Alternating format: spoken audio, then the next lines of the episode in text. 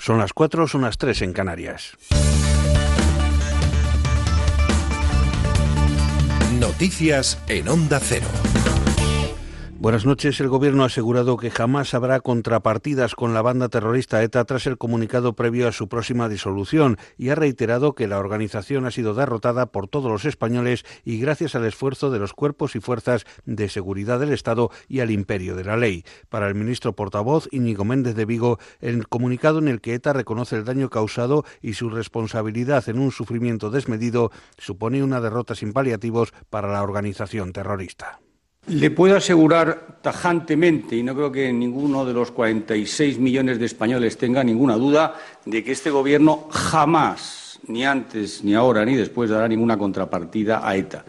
El Lendakari Íñigo Urcullo ha pedido a ETA que en la declaración definitiva de su final tenga en la misma consideración a todas las víctimas y reconozca el daño injusto causado por su actividad. El Lendakari ha afirmado que le gustaría que el final de la banda tuviera un componente de fundamentación ética, además de los componentes que en los comunicados de ETA se observan habitualmente. Hasta entonces, considero que siendo un paso el que hoy hemos conocido, tiene oportunidad ETA o quienes redacten los comunicados tienen oportunidad para, en aquel momento, en el momento de la declaración definitiva de su final, eh, de manera unilateral, para tener en la misma consideración a todas las víctimas la eurodiputada de UPyD, Maite Pagazaurtundúa, hermana de Joseba Pagazaurtundúa, asesinado en 2003, ha dicho que creerá en la asunción del daño causado por ETA si en los próximos días no hay una campaña de propaganda y no montan un circo para intentar repartir responsabilidades. Pagazaurtundúa ha puesto en duda la autocrítica que la banda hace en su último comunicado. Si hay unos eventos egocéntricos que les gustan a ellos y hacen daño a las víctimas, es que nos han utilizado una vez más en este comunicado como cebo para atontar a la opinión pública. Si se van a su casa con humildad y de verdad condenan la historia del terror, entonces ya podríamos hacer la valoración. No es hoy el día de la valoración, es cuando veamos si hay esos actos propagandísticos y egocéntricos y narcisistas o no. El Consejo de Ministros ha aprobado un Real Decreto Ley que blinda la limitación ya impuesta a la concesión de autorizaciones a empresas de vehículo de alquiler con conductor, las firmas como Uber y Cabify, en relación con las del taxi, con el fin de garantizar que no exista más de una licencia de esas empresas por cada 30 del taxi. El objetivo del Gobierno es equilibrar este sector en relación con el del taxi y garantizar una convivencia equilibrada entre ambos. Así lo ha indicado el ministro de Fomento Íñigo de la Serna en la rueda de prensa posterior al Consejo de Ministros la posibilidad de denegar el otorgamiento por parte de una comunidad autónoma, que, es quien otorga las autorizaciones de nuevas autorizaciones a arrendamientos eh, de vehículos con conductor cuando la proporción entre estas y las licencias de los taxis es superior al 1,30. El líder de Podem, Xavier Domenech, considera que el tanteo de Ciudadanos al ex primer ministro francés Manuel Valls como posible candidato a la alcaldía de Barcelona responde al postureo de la formación naranja que hace tiempo que no tiene nada que anunciar. El propio presidente de Ciudadanos, Albert Rivera, confirmaba el ofrecimiento a Valls durante el encuentro nacional del partido en el Escorial. Ahora mismo eh, puedo decir que están las puertas abiertas, que he hablado también con el señor Valls, que él se lo está planteando y que Ciudadanos cree que tiene que haber una candidatura ganadora. Desde luego, si Barcelona tuviera un alcaldable o un alcalde como el señor Valls, sería mucho mejor que un alcalde como la señora Colau. Por tanto, está todo dicho y espero que eso se pueda concretar. Pero de momento también les debo confesar que es simplemente una puerta abierta y que por tanto falta mucho tiempo todavía. Los presidentes de Venezuela, Nicolás Maduro, y de Bolivia, Evo Morales, viajan a Cuba este fin de semana en sendas visitas para reunirse con el nuevo mandatario de la isla, Miguel Díaz Canel. La reunión con Maduro, programada para este sábado, y con Morales el próximo lunes, van a ser los primeros recibimientos oficiales a líderes extranjeros que, va a realizar Díaz Canel como presidente del, del país caribeño, cargo en el que fue nombrado este pasado jueves por la Asamblea Nacional Cubana. Mientras, la Organización de Estados Americanos ha declarado el éxodo involuntario venezolano como una crisis humanitaria de proporciones nunca vistas antes en las Américas y ha ofrecido su solidaridad con el pueblo de Venezuela. El secretario general de la OEA, Luis Almagro, ha dicho que ya son 1.600.000 los venezolanos que viven fuera del país y ha advertido de que la situación va a empeorar en los próximos meses. Es todo, más noticias dentro de una hora y en ondacero.es.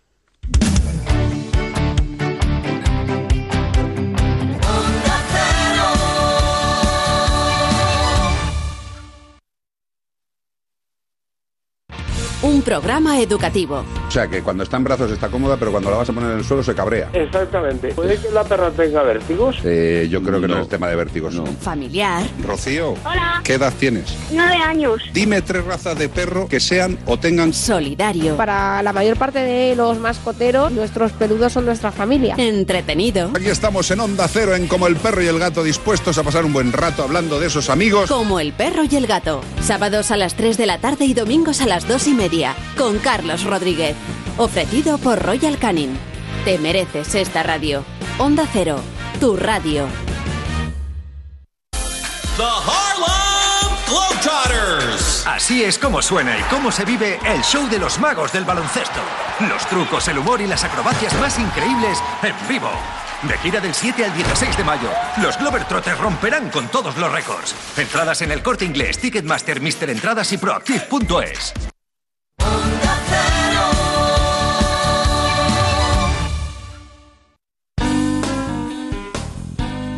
En Onda Cero, quédate con lo mejor. Rocío Santos.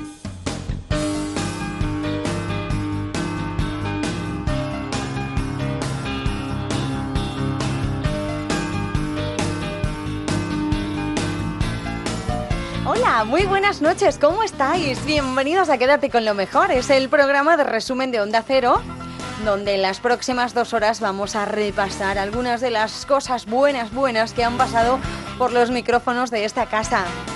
Nos vamos a divertir, nos vamos a emocionar, nos vamos a ilusionar, vamos a aprender muchas cosas aquí en Quédate con lo mejor. Y nos vamos a ir para empezar, si os parece bien, hasta la Rosa de los Vientos. El fin de semana pasado en la Rosa de los Vientos tuvimos la suerte de hacer una cosa pionera y fue la de entrevistar al robot Pepper. Bruno Cardeñosa y Silvia Casasola charlaron con este robot sobre las posibilidades de su tecnología tanto en la actualidad como en el futuro. ¿Quién eres?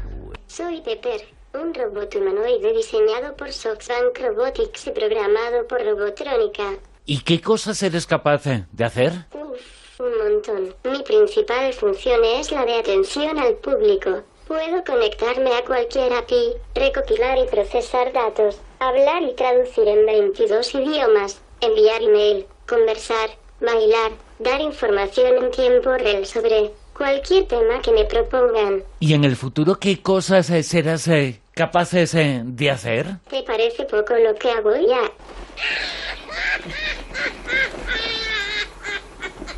Bueno, en serio, espero que mi sistema de inteligencia artificial evolucione, sobre todo para interpretar mejor las emociones humanas. Y es que mira que sois complicados.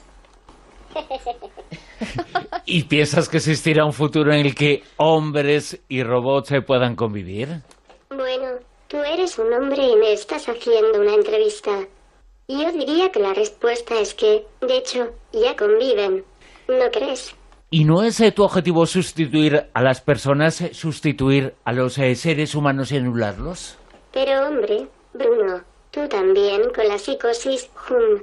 A ver, los robots somos herramientas muy sofisticadas, pero, como todas las herramientas, nuestro objetivo es mejorar la vida de los seres humanos, no sustituirlos ni mucho menos anularlos. ¿Realmente te gusta estar al servicio de los seres humanos? ¿O te gustaría más ser libre? Um, más que estar a vuestro servicio, prefiero pensar que estoy para ayudaros. Y no creo que ayudar a los demás implique menos libertad. Viéndote no se te puede porque tienes un aspecto encantador, eh, no se te puede temer eh, mucho, pero los humanos, eh, ¿por qué tienen o tenemos miedo de la inteligencia artificial que vosotros representáis?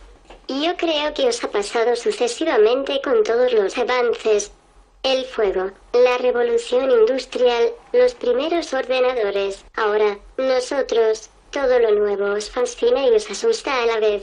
Está en vuestra naturaleza. Al comienzo de la conversación decía, invitado, invitada, ¿qué eres? ¿Hombre o mujer? ¿Te puedes llegar a enamorar? Depende de quién me mire. Le parezco hombre o mujer, pero yo soy un robot. No me afecta la distinción de géneros. En cuanto a lo de enamorarme, um, me tendrían que programar para ello. Pero vamos a ver, ¿te gustaría tener emociones? ¿Incluso sentir amor y tener una pareja robótica, Piper? Uf, Bastante tengo con intentar entender vuestras emociones como para tenerlas yo también. Quita, quita. Cada vez eh, las relaciones personales eh, son más, eh, más frías, eh, más eh, complicadas, eh, pero por lo tanto más eh, poco eh, calurosas, ¿no? Y vosotros, eh, bueno, pues, ¿cómo se puede hacer para que nosotros, eh, los humanos, no nos acabemos convirtiendo en robots? Hombre, yo he sido creado para humanizar la interacción con la tecnología, no para sustituir las relaciones personales ni mucho menos para enfriarlas. De todas formas, no te preocupes, los humanos sois muy complicados para que lleguéis a convertiros en robots. Y como somos tan complicados y tan depredadores y tan difíciles, ¿tú crees que nos vamos a llegar a extinguir? Espero que no. Ya me dirás tú quién me va a programar, si no, en el futuro. Y te ríes, eh, pero últimamente se está hablando mucho del tema de las relaciones entre humanos y robots, eh, de los asistentes eh, íntimos. ¿Llegará algún momento en el que puedan sustituir a las eh, personas? ¿Qué piensas de estos asistentes? Um, creo que me has malinterpretado cuando dije que estoy aquí para ayudaros. ¿Podrías mejorar también, desde tu perspectiva robótica, la vida de nuestro planeta? Bueno, paso a paso. Por ahora, me conformo con hacerle la vida un poco más fácil a los humanos. Piper, eh, yo creo que cualquier persona que te mire eh, ve a alguien encantador, a alguien o un robot, una persona, un robot, lo que sea, encantador y fantástico. Eres eh, nuestro futuro. Gracias por estar con nosotros, pero no nos quites eso, no nos quites el futuro, ¿eh? Gracias a vosotros por invitarme. Y no temáis, los robots hemos sido creados para ayudaros, no para competir con vosotros. Quédate con lo mejor en Onda Cero. Pues después de hablar con Pepper, con el robot, nos quedamos mucho más tranquilos, ¿verdad que sí? Ahora seguimos en La Rosa, pero nos vamos a ir hasta Ecos del Pasado con Laura Falcolara y concretamente un viaje hasta Los Ángeles. Visitamos el hospital Linda Vista. Está vinculado con el mundo del ferrocarril. Estuvo con sus puertas abiertas hasta la década de los años 70, desde 1904. Fue en esa década de los años 70 cuando tuvieron que investigar una serie de fenómenos que estaban ocurriendo. Un hospital también muy vinculado al mundo del ferrocarril, ¿no? Efectivamente, abrió en 1904. y Imagínate cómo era el hospital de Grande, que era casi una ciudad, que podía tener sus propias vacas, pollos, un jardín para proporcionar pues, alimentos frescos a los pacientes, leche, mantequilla. O sea, era realmente una especie casi de, de- hospital granja, ¿no? por decirlo de alguna manera. Este edificio, que era no es un edificio muy moderno para la época, era de estilo morisco, fue diseñado por Charles Whitley y, y fue conocido como el Hospital de las Líneas Fer- de Ferrocarril de, Costa de Santa Fe. De hecho, pues el tránsito de esas líneas hacían que el hospital pues tuviera bastante vida porque tanto las, las localidades cercanas como la propia gente del ferrocarril, los propios trabajadores del ferrocarril utilizaban muchísimo este hospital cada vez que les pasaba alguna cosa. Pero, como todo ocurre en esta vida, pues las cosas llegan a su fin y fue la década de 1970 eh, que, bueno, que poco a poco pues las asociaciones de hospitales ferroviarios fueron disminuyendo el uso a la medida que los trabajadores del tren pues comenzaron a usar pólizas de seguro privado, convencionales, y también el área de los que rodeaba el hospital fue poco a poco bajando un poco la cantidad de gente que vivía ahí cerca, cada vez era gente menos acomodada y también fue variando un poco pues el tipo de paciente que llegaba al hospital. Y en el año 1991 cerró sus puertas eh, tras ese final, eh, pero eso fue el comienzo de una serie de fenómenos y de una serie de investigaciones eh, que se han efectuado en el lugar para intentar captar lo que allí ocurría. De hecho, bueno, el ferrocarril de Santa Fe vendió el hospital, que era un hospital de 150 camas, en 1980, según el informe de, de, perdona, de California Health Law News, cuando el Indavista intentó reducir los gastos operativos que tenía el hospital, culpó a este del aumento de tasas de mortalidad. Y eso era debido por- precisamente pues porque como la- el barrio cada vez era peor, había gente quizás más humilde, lo que se encontraban cada vez más era otro tipo de incidencias, lo que tenían, por ejemplo, eh, era continuamente pues temas de, de apuñalamientos, de reyertas y lógicamente pues era gente que llegaba como llegaba a los hospitales con un riesgo de mortalidad muy alta. Como decías, en 1991 finalmente el hospital, el hospital dejó de, de operar Y, poco después de, ese cierre fue cuando empezaron pues a, darse cuenta la gente que se dedica a investigaciones paranormales, como la gente de Ghost Adventures, empezaron a darse cuenta que en ese hospital ocurrían fenómenos, que ocurrían muchísimas cosas. De hecho, antiguos trabajadores y gente mm, que se ocupaba de la seguridad, de lo que quedaba de ese hospital, empezó a denunciar que ocurrían cosas extrañísimas en su interior. Cosas extrañísimas eh, que fueron investigadas eh, por un grupo de expertos. Años después eh, de ese cierre, es lugar que se convirtió en lugar de rodaje por su estética especial, pero detrás de su estética había algo más, había una serie de fenómenos. ¿Qué es lo que pudieron comprobar los investigadores que estuvieron en el lugar y que incluso llegaron a casi casi residir allí? Pues fíjate, por ejemplo, hay una silla, una silla típica de despacho, como la que podemos tener cualquiera de nosotros con sus ruedas, que tiene eh, como la, manía, por decirlo de alguna manera, de recorrer de arriba abajo uno de los pasillos del hospital. Es una silla que toda la gente que ha estado allí, bien sea investigando o gente que incluso trabaja o que todavía permanece en cuerpos de seguridad que se ocupan de vigilar las instalaciones, instalaciones que por otra parte hay que decir todavía guardan gran parte del material, incluso de expedientes y de herramientas médicas. Esa silla, pues por lo visto sale sola en mitad del pasillo y recorre el pasillo de arriba abajo como si una mano invisible la empujara. Hay, por ejemplo, otra casuística que además ha hecho estremecer a más de una de las chicas que antiguamente trabajaban en el hospital, eh, que es la voz de una niña y una niña pequeña que tiende a manifestarse, a la cual se la oye además como cantar de fondo y de la cual se han grabado muchísimas psicofonías donde se oye ese tarareo infantil. Pensemos que esta niña además se ha aparecido en numerosas ocasiones y que, claro, ha ocasionado pues bastante un susto. Durante la grabación de la gente de Ghost Adventures pasó de todo, es decir, las baterías de las cámaras, cosa que como hemos dicho en alguna ocasión es bastante habitual, se descargaron en más de una ocasión. Eh, llegaron a cambiarlas hasta tres veces. Eh, por ejemplo, uno de los cámaras denunció que en mitad de la grabación alguien apagó con, la con su mano invisible una de las cámaras. Ya no estamos hablando solamente de que se descarga una batería, sino que alguien acciona un botón que no es fácil de accionar y apaga la cámara en directo. Pero también, por ejemplo, cuando ah, fueron al quirófano, la zona donde las chicas que habían trabajado antiguamente en el hospital denunciaron haber oído ahí el cántico de la niña, estuvieron grabando la gente de Ghost Adventures y se dieron cuenta que cada vez que hacían una pregunta intentaban interactuar con esta niña, algo se acoplaba al micrófono de la cámara generando una interferencia extraña. Solo ocurría cuando preguntaban directamente a la niña algo y además la cámara en ese momento se quedaba como congelada, como si la imagen se hubiera paralizado, ¿no? Eh, pensemos también, por ejemplo, que ha habido investigadores que denuncian que cuando han entrado por los túneles, porque era un hospital que tenía túneles subterráneos que comunicaban algunas de, las, de, las, de los lugares estratégicos del hospital, pues cuando han intentado circular por esos túneles han aparecido más de una vez con grandes arañazos en toda la espalda, han oído ruidos inexplicables, golpes, empujones, incluso han obtenido muchísimas psicofonías en lo que son los, los, los pasadizos subterráneos. Quédate con lo mejor, con Rocío Santos. Repasamos ahora los contenidos de la revista Historia de Iberia Vieja, uno de ellos que además ha sido realizado por Alberto de Frutos, por su director, habla del cine de nuestra historia, del cine de barrio y de las imágenes que forman parte de nuestro pasado reciente. Alberto, muy buenas, ¿qué tal? Buenas noches, Bruno. Los rostros eh, del cine de barrio son auténticos iconos eh, de la historia del siglo XX en España. El cine y sobre todo una parte de nuestra historia pasada, pero reciente en cierto modo, se encuentra esa historia ahí, en la pequeña gran pantalla.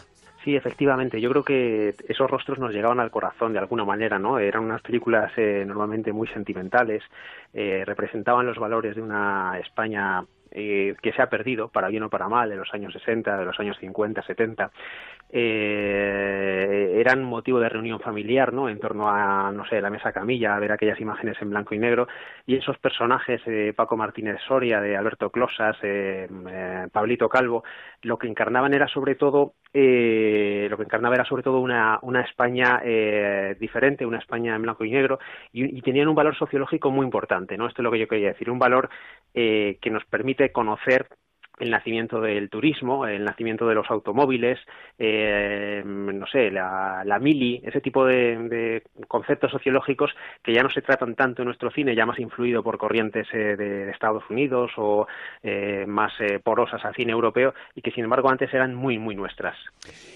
se considera y se sabe, eh, o se tiene la certeza quizá de que no eran tanto, tan grandes actores como parecían, pero seguramente eh, se les forzó un poquito a eso, porque luego con el tiempo sí demostraron que esos personajes, algunos de ellos eran grandísimos actores, pero bueno, estaban encasillados en unos papeles, eh, como dices tú, muy sentimentales, eh, muy de cine de barrio, pero muy de nuestra historia. Sí, yo creo que al final eh, actores eh, excelentes los ha tenido el cine español, ¿no? Eh, al igual que otras cinematografías. Ellos no tenían la culpa de que muchas veces las películas que protagonizaran fueran eh, no fueran demasiado buenas. Pero, por ejemplo, un Alfredo Landa que hacía unas películas ese género que incluso se dio a, en llamar landismo, claro, no tuvo la suerte de, tener a grandes directores como Mario Camus luego en Los Santos Inocentes o como José Luis García en El Crack que redescubrieran ¿no? todo el potencial que tenían esos, esos grandes actores. Y luego además eran eh, unos intérpretes que estaban eh, muy acotados a nuestra cinematografía, pero luego en cuanto salían fuera de España, por ejemplo en el caso de Fernando Rey, hizo una carrera internacional eh, brillantísima, ¿no? Y desde luego pues hemos tenido secundarios de lujo que si hubieran trabajado en, en, en Estados Unidos hoy tendrían la vitrina de sus casas llena de Oscars.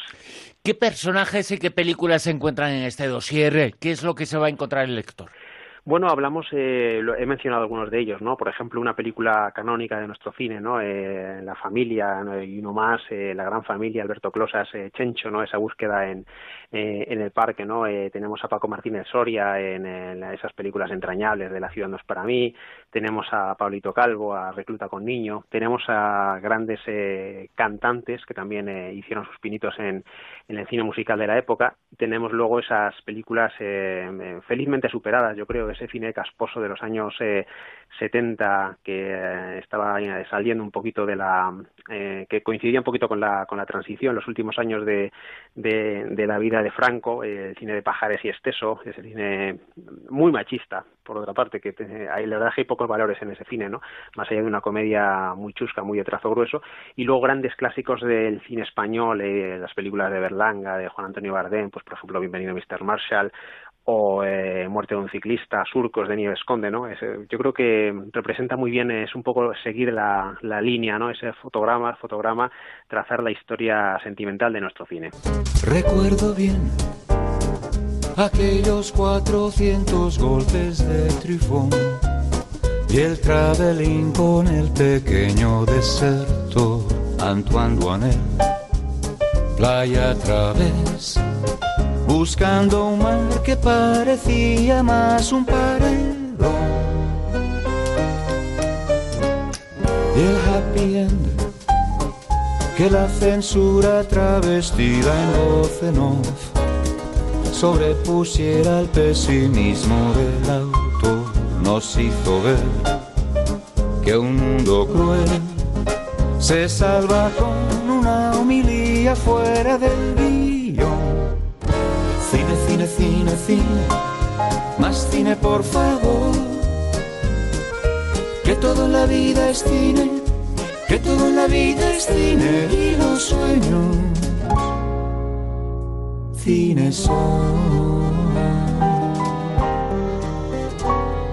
Al fin llegó el día tan temido más allá del mar previsto por los grises de Henri Descartes. Cuánta razón tuvo el censor. Antoine Duanel murió en su domicilio conyugal. Pido perdón por confundir el cine con la realidad.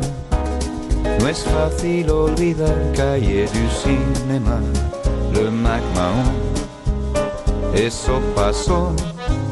Son las viejas con resacas de la nouvelle.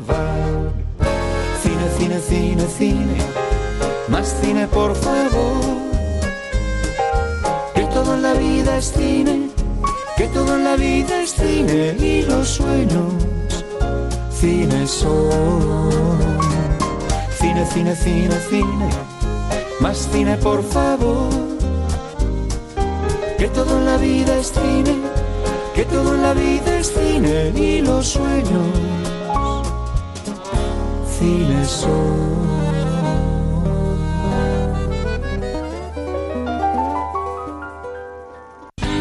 Rocío Santos quédate con lo mejor.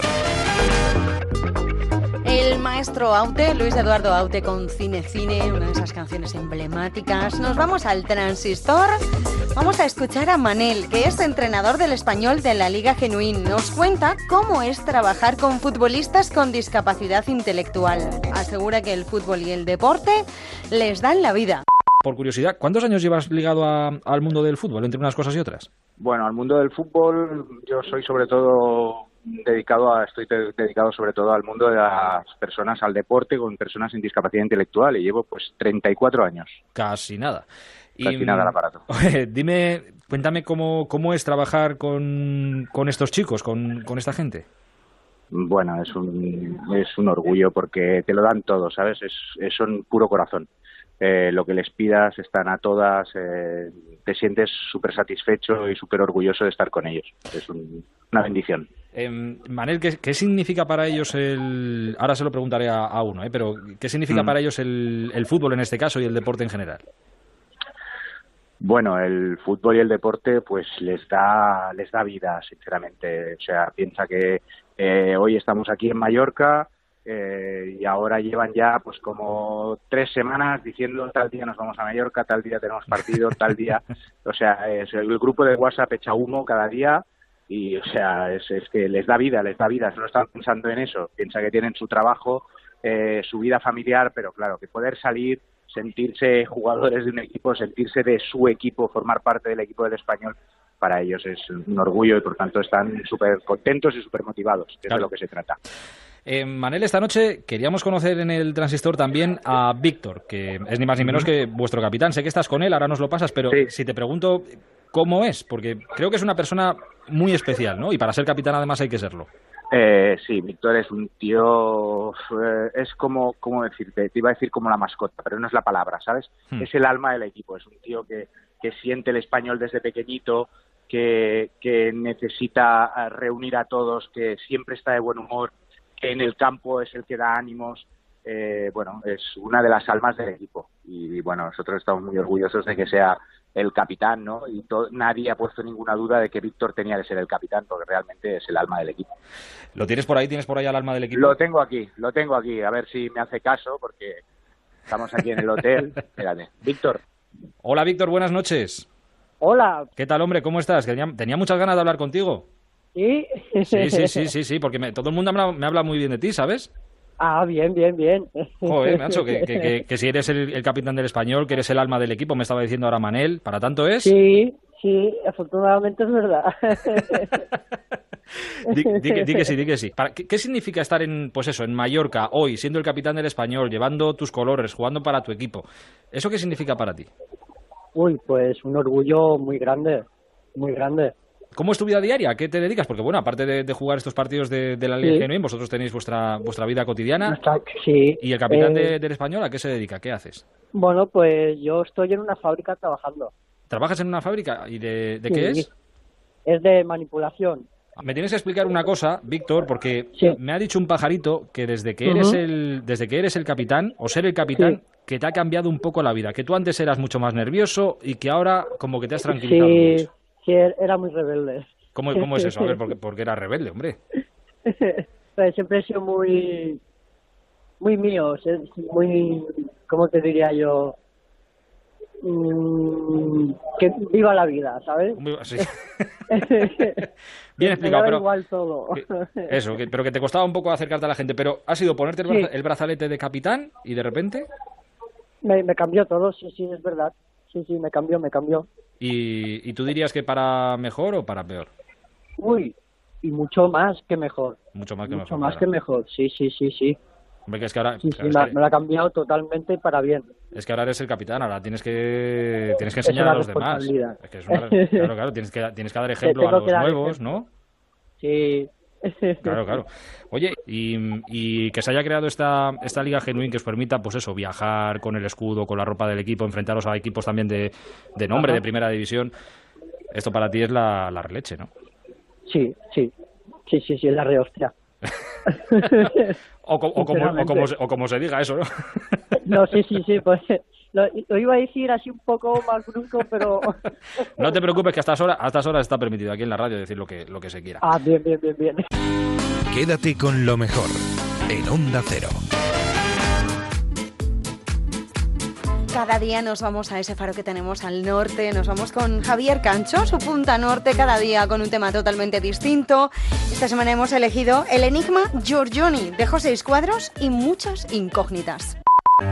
Giorgio Barbarelli da Castelfranco fue un pintor del Alto Renacimiento.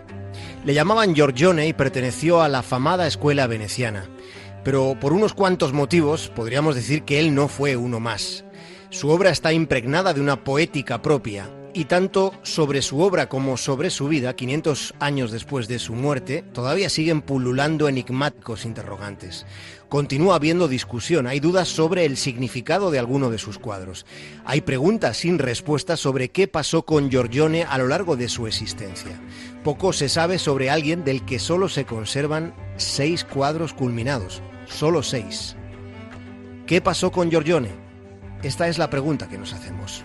Giorgione debió nacer en el pequeño pueblo de Castelfranco Veneto, un lugar que está a 40 kilómetros tierra adentro desde Venecia, pero nada con certeza se sabe sobre su familia.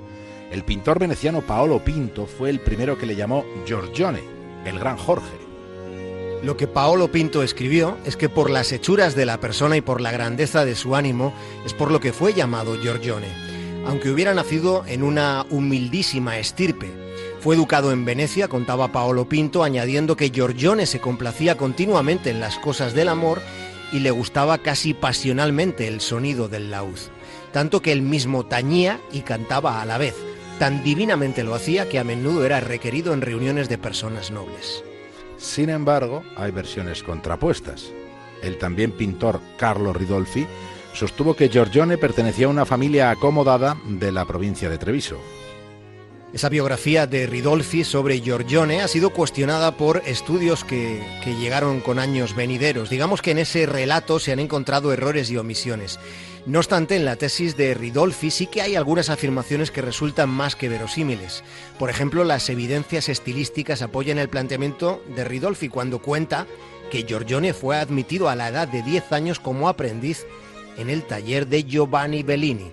Bellini era por entonces el pintor más famoso de toda Venecia. Giorgione también aparece citado como Zorzo en la documentación de la época. De hecho, es muy probable que ese fuera el nombre con el que se le tratara.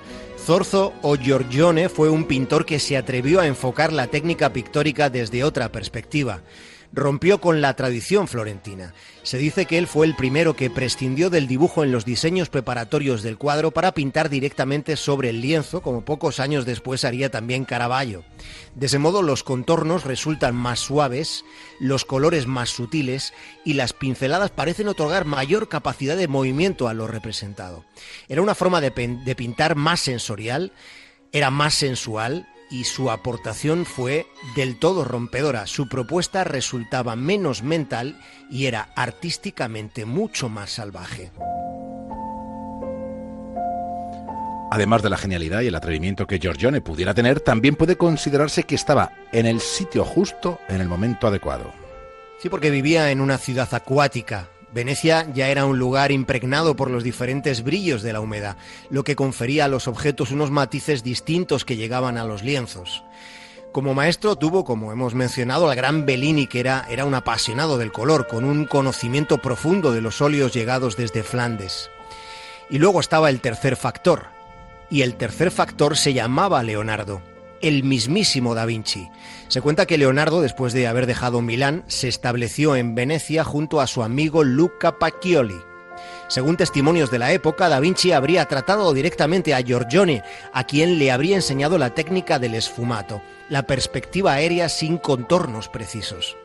Pero Giorgione emprende su propio camino y consigue pintar la naturaleza como una realidad asombrosa. Con Giorgione los árboles dejan de ser hojas pintadas una a una como, como se puede ver en los cuadros de Botticelli. Él fue el primero en recrear los árboles con pinceladas de colores entremezclados, obteniendo una presencia pictórica que, que parece que tiene un aspecto muy semejante a como realmente percibe nuestra retina los pasajes arbóreos. Esos paisajes que, que nos llenan de vida, ¿verdad? Pues va más allá todavía Giorgione, porque mejora la inclusión de las figuras en esos paisajes, difuminando suavemente, imperceptiblemente los perfiles. Desde entonces, desde él, la pintura empezó a ser algo muy distinto a lo que había sido. Aquello en lo que Giorgione estuvo implicado fue en una revolución creativa de una magnitud prodigiosa. Estamos contándoles la historia de uno de los pintores más determinantes de toda la historia. Su influencia ha sido decisiva y sin embargo es poquísimo lo que sabemos de él. Zorzo fue el autor del primer paisaje no religioso de la pintura occidental. Si no se han fijado alguna vez en, en, su obra, les invitamos a que contemplen las reproducciones que pueden verse en Internet de ese cuadro, por ejemplo, del cuadro llamado La Tempestad. En su momento fue un acontecimiento. Giorgione fue admirado siendo muy joven. Fue tanta la veneración que hubo por su arte que el mismísimo Tiziano terminó algunos de los lienzos que Giorgione había dejado inacabados antes de que antes de que pasara lo que sucedió. Fue copiado y falsificado, fue idolatrado y añorado. Lo fue sin que sepamos demasiado sobre cómo era aquel tipo a quien solo se le pueden atribuir seis pinturas, solo seis.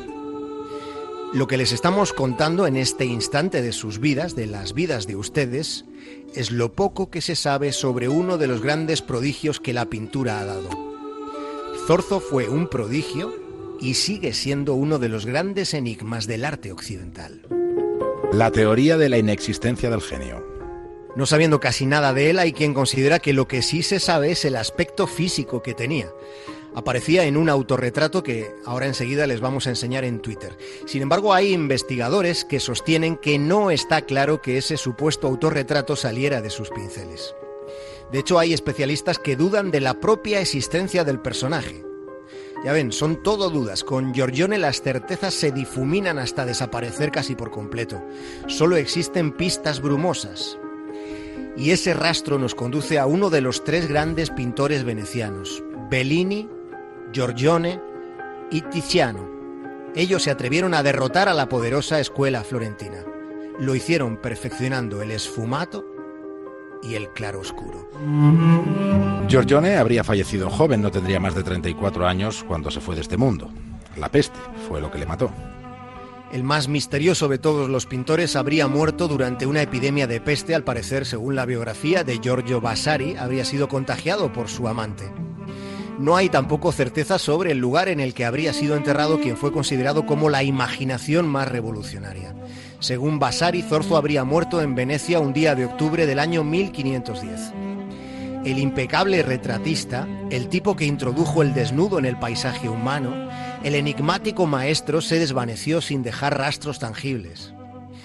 Se creía que fue enterrado en la isla de Poveglia, en la mismísima laguna veneciana, pero un documento divulgado no hace mucho, por primera vez al comienzo de esta década, situaría su muerte en la isla del Lazareto Nuovo. El caso es que ambos parajes se usaban en aquella época como lugares de cuarentena, en esos que fueron los tiempos de la peste. La posteridad seguirá fascinada con Giorgione. Sí, porque Giorgione fue el maestro que dominaba el misterio del dibujo, pero que no se sometía en la culminación de sus obras al plan inicialmente trazado. Zorzo, o Giorgione, como queramos llamarlo, se sentía libre ante la pintura y variaba salvajemente lo representado durante la ejecución de su obra. Les animamos, insistimos, a que contemplen ese cuadro llamado La Tempestad. Es el considerado como el primer paisaje de la historia del arte occidental. Giorgione representó para la escuela veneciana un avance análogo al que Leonardo supuso para la escuela toscana. Veinte años antes, Leonardo, superando la rigidez arcaica. Ese fue el momento, esa fue la transición, la perspectiva del mundo, la cultura avanzó considerablemente gracias a ellos. Giorgione fue un virtuoso de los efectos cromáticos, fue un rastreador de la expresividad. Y lo fue hace bastante tiempo, o relativamente bastante tiempo, hace más de 500 años.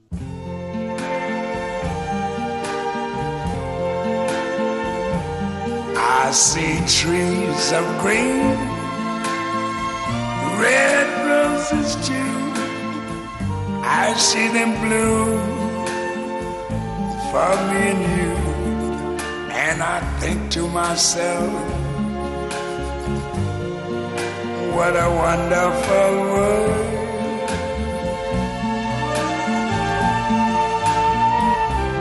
I see skies of blue and clouds of white. The bright, blessed day, the dark, sacred night. And I think to myself, what a wonderful world.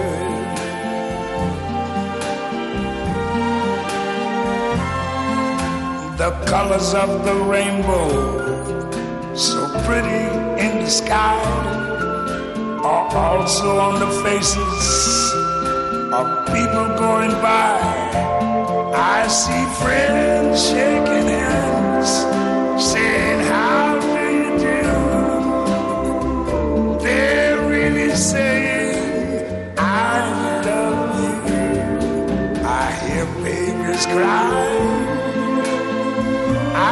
Watch them grow. They learn much more than I ever knew. And I think to myself,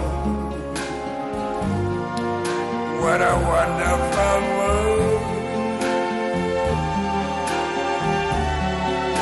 Yes, I think to myself, what a wonderful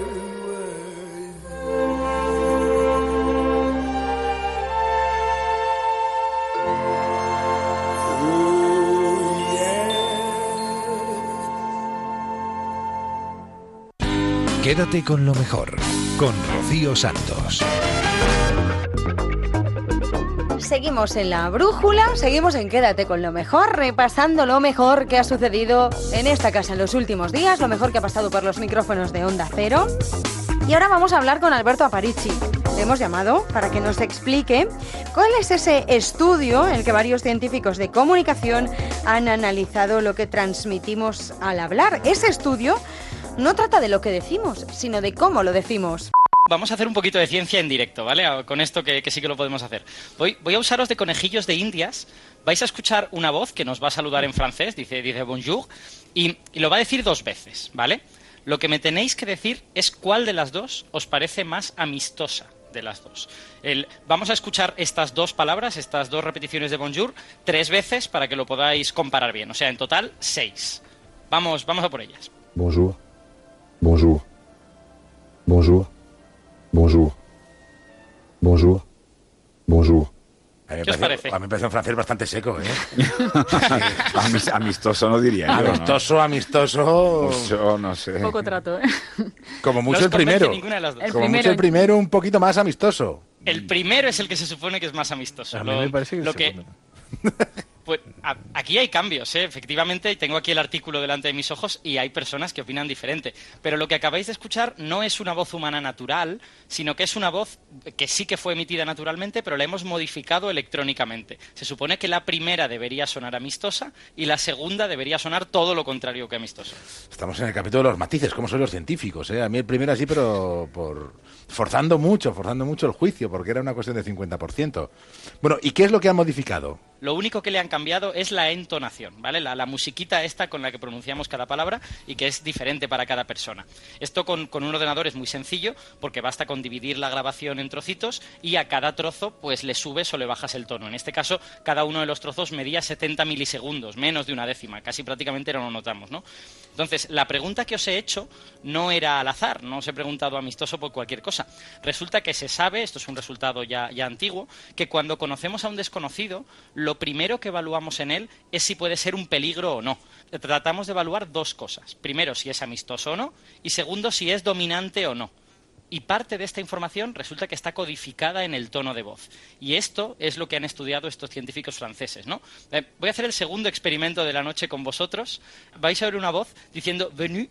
La pregunta es, ¿cuál de las dos es más dominante? ¿Cuál os parece que, que os manda más? Venez. Venez. Venez. Venez. Venez. Venez. A mí me sigue pareciendo la primera mí también. más dominante. Efectivamente, es, pues según, según los autores de este artículo, es el primero, el más grave y más, y más autoritario, el que se supone que eh, denota esta autoridad, eh, también eficiencia, competencia, y de hecho, aquí os ha resultado más fácil porque los resultados del artículo también dicen que la dominancia se ve mucho más claro que la amistosidad o no. Hay, hay mucha menos discusión respecto a qué es dominante, ¿no? ¿Y cómo saben que ese es el tono que sugiere autoridad? Lo gracioso es precisamente que se basan en cosas más o menos objetivas, ¿no? O sea, que no es que no es que hemos estado aquí probando gente diciendo cosas, sino que han hecho este mismo experimento que yo acabo de hacer con vosotros, lo han hecho con, un, con una veintena de personas. No es mucha gente, es un primer es una primera prueba y a cada una de estas 20 personas le han hecho escuchar 1500 de estas parejas de palabras, ¿vale? Y la entonación de cada palabra estaba modificada de manera aleatoria por ordenador. No, no, no tenía por qué significar ninguna cosa. Y la gente iba diciendo, pues esta es más dominante, esta es más no sé qué, esta es más no sé cuántos. Y de todo ese mare magnum de musiquillas aleatorias, los participantes han ido seleccionando cuál es más y cuál es menos. De manera que eh, los científicos han terminado con una especie de molde de qué música significa amistoso y qué música significa dominante, o al menos para, para estas 20 personas. ¿no? Las, las parejas que hemos escuchado están construidas con el molde más amistoso y su inverso, y el molde más dominante y su inverso. O sea que se supone que deberían decir muy amistoso y nada amistoso o muy dominante y nada dominante. ¿Y esto vale para cualquier persona del mundo o como lo han hecho los Ahí. franceses solo vale para los franceses?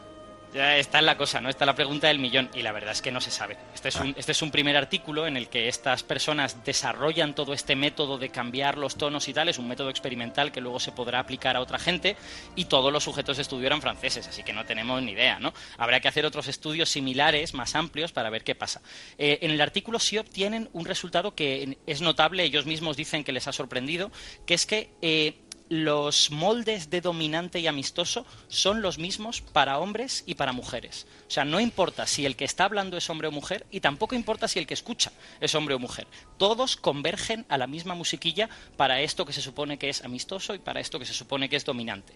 Este es un resultado inesperado porque en psicología social se sabe que hay muchas diferencias entre, entre hombres y mujeres y no se sabe muy bien lo que significa, pero sugieren los autores que quizá quiere decir que el proceso de la entonación, el procesado en nuestro cerebro, tiene lugar en una región que no distingue entre sexos, ¿no? que está igual de cableada para los dos sexos. Pero todas estas cosas que has preguntado, que son las de verdad interesantes, no las sabemos aún. Esto es un primer artículo, lo averiguaremos pues dentro de un tiempo. Quédate con lo mejor en Onda Cero. En la brújula tenemos a una Joan Quintanilla que recoge los gazapos, pero en lugar de los gazapos que cometemos nosotros en Julia en la Onda, más de uno, o en la brújula, ella recoge los gazapos que cometen nuestros políticos. Estoy hablando de María Hernández y la gambada. Momento cómico de la semana que va camino de pasar a la historia del zapping televisivo y quién sabe si ha hecho ganar también alguna apuesta. Los espectadores que sintonizaban en la tarde del lunes pasado con el canal 24 horas de televisión española se quedaron patidifusos, no sé si estáis entre los espectadores que estabais ahí viendo, cuando escucharon despedirse al presentador del espacio de la tarde en 24 horas, Emilio de Andrés. La fórmula desde luego es bastante original. veréis. Volvemos mañana si no hay novedad desde el Pirulí que te vi en Radio Televisión Española. Adiós. Desde el pirulí que te vi. ¿Había, había alguna Me consta que ahora por las tardes, a la hora de despedirse, dice, ¿qué digo? ¿Qué digo? ha creado tanta expectación que no sabe cómo despedir el programa. Es verdad que hace una paradita antes del pirulí que te vi. Entonces, igual la opción de la ¿Cuántas veces se habrá hecho en televisión española la broma del pirulí que te vi? ¿Dónde está en el pirulí que te vi? Y entonces es inevitable, eso sale, es- está dentro. Sí. Hay, hay quien habla de una apuesta o de una jugarreta en el teleprompter o de, bueno, no se sabe. Bueno, el Él es así, él es así. Bueno, al día siguiente, lo, lo- se- decías tú, Mike, es verdad que hay, eh, ya se plantea cómo despedirse. Al día siguiente se despidió desde la sombra del pirulí, deseando a todos buenas tardes. Bueno, el pirulí que te vi, esta anécdota tan tronchante que me ha recordado al antológico Pepino de otra presentadora asidua en su día a las pilladas. No sé si recordáis el momento Pepino de Beatriz Pérez Aranda, que es insuperable. La clasificación está Baton primero, sigue primero Vettel, Barrichello, Kubica y quinto Alonso. Massa ha tenido que abandonar y el que está siendo el más rápido es Kubica, por cierto. Así que es el que va pues eh, como, como si fuera un, un, un- un pepino. Eh, Vamos a continuar con la información. Eh, como un cohete también queríamos decir, porque la nave rusa Soyuz... Bueno, quien dice un pepino dice un cohete. Pero muy, muy hiladito, muy hiladito. Claro, quiero decir, claro. Muy hiladito. Que nos ¿Pero quedamos qué, con tiene- el qué tenía que ver la nave rusa con los...? eh, Porque Porque iba muy rápido. Era lo que sabía de Fórmula 1, Lo que iba muy rápido. ocurrió, ¿no? Pasamos rápidamente, Narva, del pepino de cúbica al cohete al espacio y ya está, ya y queda está. todo Esto ni uno de los clásicos, que es Rajoy con sus lapsus. ¿eh? No, no, no, no lo supera. Está todavía lejos de llegar a este nivel, aunque hace méritos ¿eh? cada día.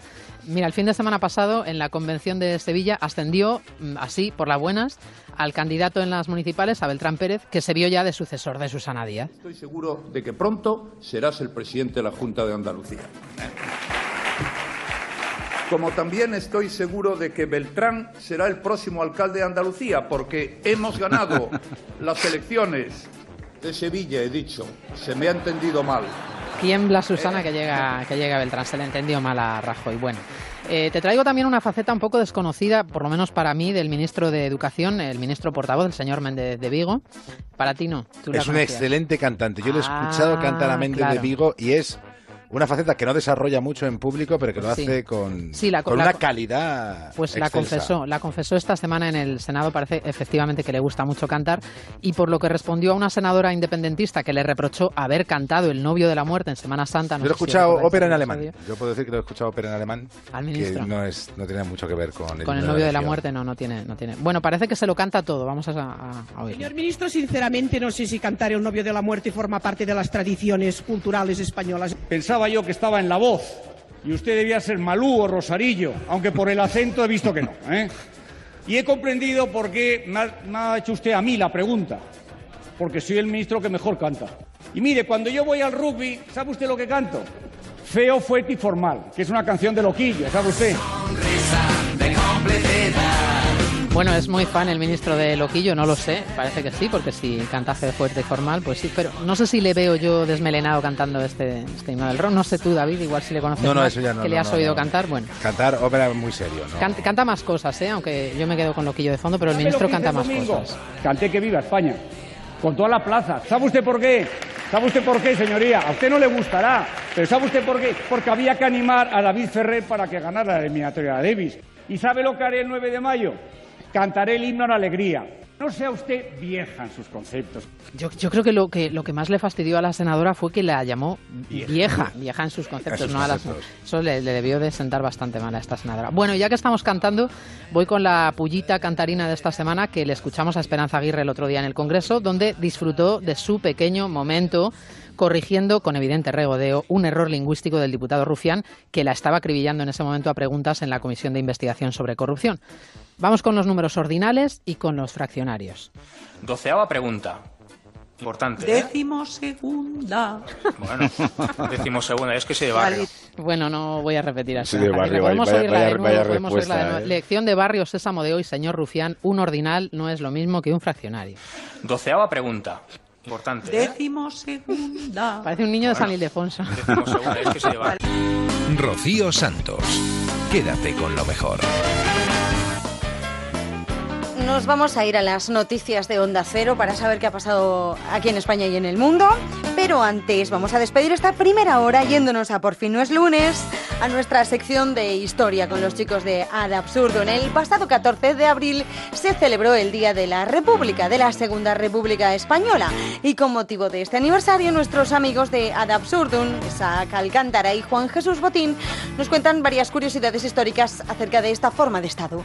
14 de abril, pero de 1931 se proclamaba la eh, República, Segunda República Española. Eh, sucedía de esta manera a la monarquía constitucional de Alfonso XIII de Borbón, después de un periodo de mucho la Mucho dictadura de prima de, de Primo de Rivera, la dicta blanda del general Berenguer. Sí, y sí, por sí. eso queréis acercaros a hacer un recorrido eso por las dos repúblicas, ¿no? Eh, sí, de hecho, eh, empezamos por el principio y es que soltamos así la siguiente frase. La Primera República nació porque no había más remedio. El propio Emilio Castelar, republicano hasta la médula, dijo en el Congreso, con Fernando VII murió la monarquía tradicional, con la fuga de Isabel II, la monarquía parlamentaria, con la renuncia de don Amadeo de Saboya, la monarquía democrática. Nadie ha acabado con ella, ha muerto por sí misma.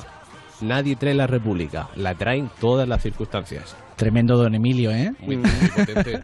Era un gran orador, como todo el mundo sabe. Por eso el premio del Congreso de Oratoria Sí, es se llama el premio Emilio Castelar. Emilio Castelar, Está en posesión de Mariano Rajoy, no puede ser de otra forma. Vamos, que daba a entender que la República llegó por agotamiento ya de la propia Sí, historia de la monarquía. Porque no había más narices. ya. No, La- porque de no había hecho- más remedio. De hecho, llegó, pero la verdad es que lo que le faltaban eran apoyos. Tenía muy pocos apoyos y además en aquel momento teníamos los carlistas, que eran unos cansinos en el siglo XIX, habían montado otra guerra carlista, la tercera. En Cuba había una rebelión. Y, ojo, por si fuera muy poco eso, Murcia se independizó. Eso sí que es un adelantamiento. Pero sí, ¿alguna vez has- habéis hecho referencia? Sí, Sí, sí, sí. Nos gusta mucho ese tema. Eso es un Hombre, claro. guion importante, ¿eh? Sí. ¿Y, y cómo fue esto? ¿Cómo fue esto, por favor? Es lo que se conoció como el cantón de Murcia o cantón de Cartagena y tuvo que ver pues con el cantonalismo que afectó a toda España.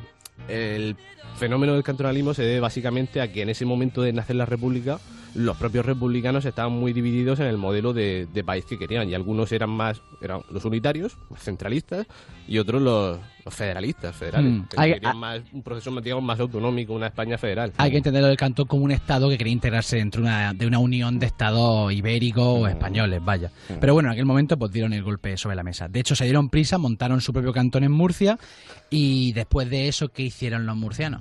Ni más ni menos lo que hicieron fue escribirle al presidente de los Estados Unidos. Ahí queda, ese pequeño detallito. Si no nos Murcia- podemos federar con España, pues nos federamos con otro. De Murcia a Washington. ¿Qué gran país federal hay por ahí? Estados Unidos. Eh, Por si el proyecto de España, de esta España republicana, pues no funcionaba bien, pues eso, intentaron camelarse a Ulises S. Grant, el presidente de los presidente. Estados Unidos por el momento, para formar parte de, de esos estados. Una un especie estado de Puerto. Rico, pero en el Mediterráneo. Sí, un poco Sí, más sí. lejos. De hecho, de hecho ¿No? ¿No? un estado libre asociado, simplemente directamente un estado de pleno derecho de Ahí. Estados Unidos. Ah. Imaginaos una Murcia estadounidense. Sí. Ahora tendríamos a Donald Trump de vacaciones en la manga. de- O una torre Trump una en la torre manga. Trump en la manga. o- Eh, de hecho, el cantón también casi, digo casi, le declara la guerra a Alemania. Bueno, una serie de, de despropósitos muy llamativos.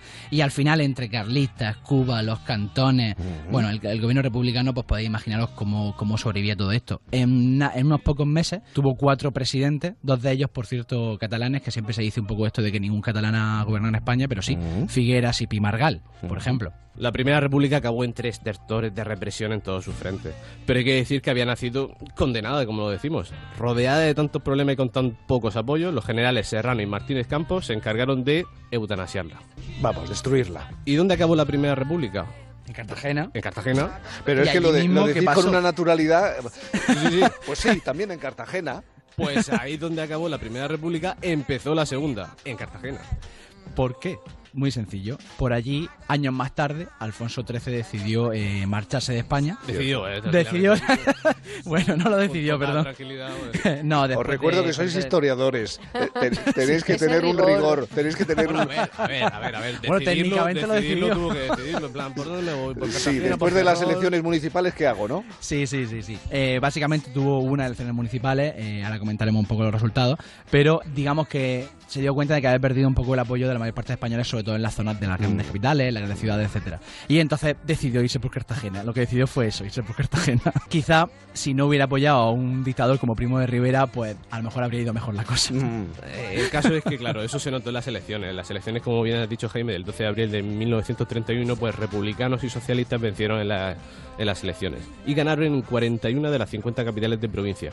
Por lo tanto, pues la cosa quedó... Interpretó el mensaje, ¿no? claramente, lo El- interpretó claramente y Claro. Alfonso XIII se marchó. Con Así el el juego de 14 de, abril pues se proclamó la Segunda República. Se marchó con el juego de la mesa de, de la democracia, pero se marchó. Sí, un fuerte aplauso, lleva un fuerte Sí, aplauso y el juego de mesa de la democracia española, creo que sí. Sí. Y ahora queremos hacer una cosa que a, a mí la verdad es que me tengo cierta emoción por hacer esto. Sí. Y yo creo que es que la primera vez que este, que este audio va a sonar en una, rau- una radio española en 80 años. Entonces, adelante, presidente Alcalá Zamora. El triunfo será para España, para España, la del inagotable y misterioso renacer que una vez más podrá asombrar al mundo con el esplendor súbito de sus renacimientos inesperados. Renacer y renacer. Permanentemente. místico todo. Pero ¿qué estás diciendo, Niceto Alcalá Zamora, por Dios? No se te entiende nada. Rocío Santos. Quédate con lo mejor.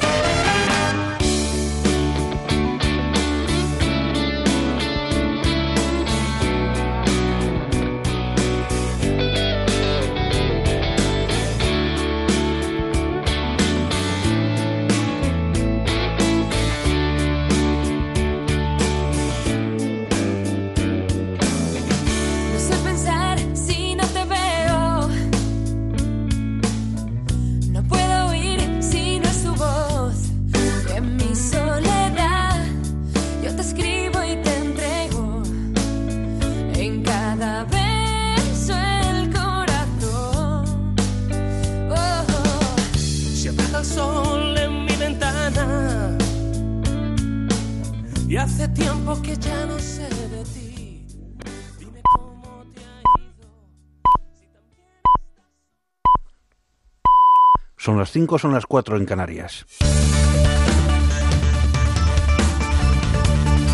Noticias en Onda Cero. Buenas noches. El presidente del Partido Popular Vasco, Alfonso Alonso, ha denunciado que el comunicado en el que ETA reconoce el daño causado no es más que un intento de justificación de la actividad terrorista de la banda que supone una humillación para las víctimas y para quienes han defendido la libertad en Euskadi. Alonso ha dicho que el comunicado no supone gran novedad pretende escribir el pasado, que pretende escribir el pasado en términos de justificación de la actividad terrorista, pretende repartir responsabilidades para diluir sus propias responsabilidades, buscando ese empate con la democracia, con la libertad, con todo aquello que es bueno, moral y decente. Para nosotros es un comunicado de la justificación y es un comunicado de la humillación a las víctimas del terrorismo.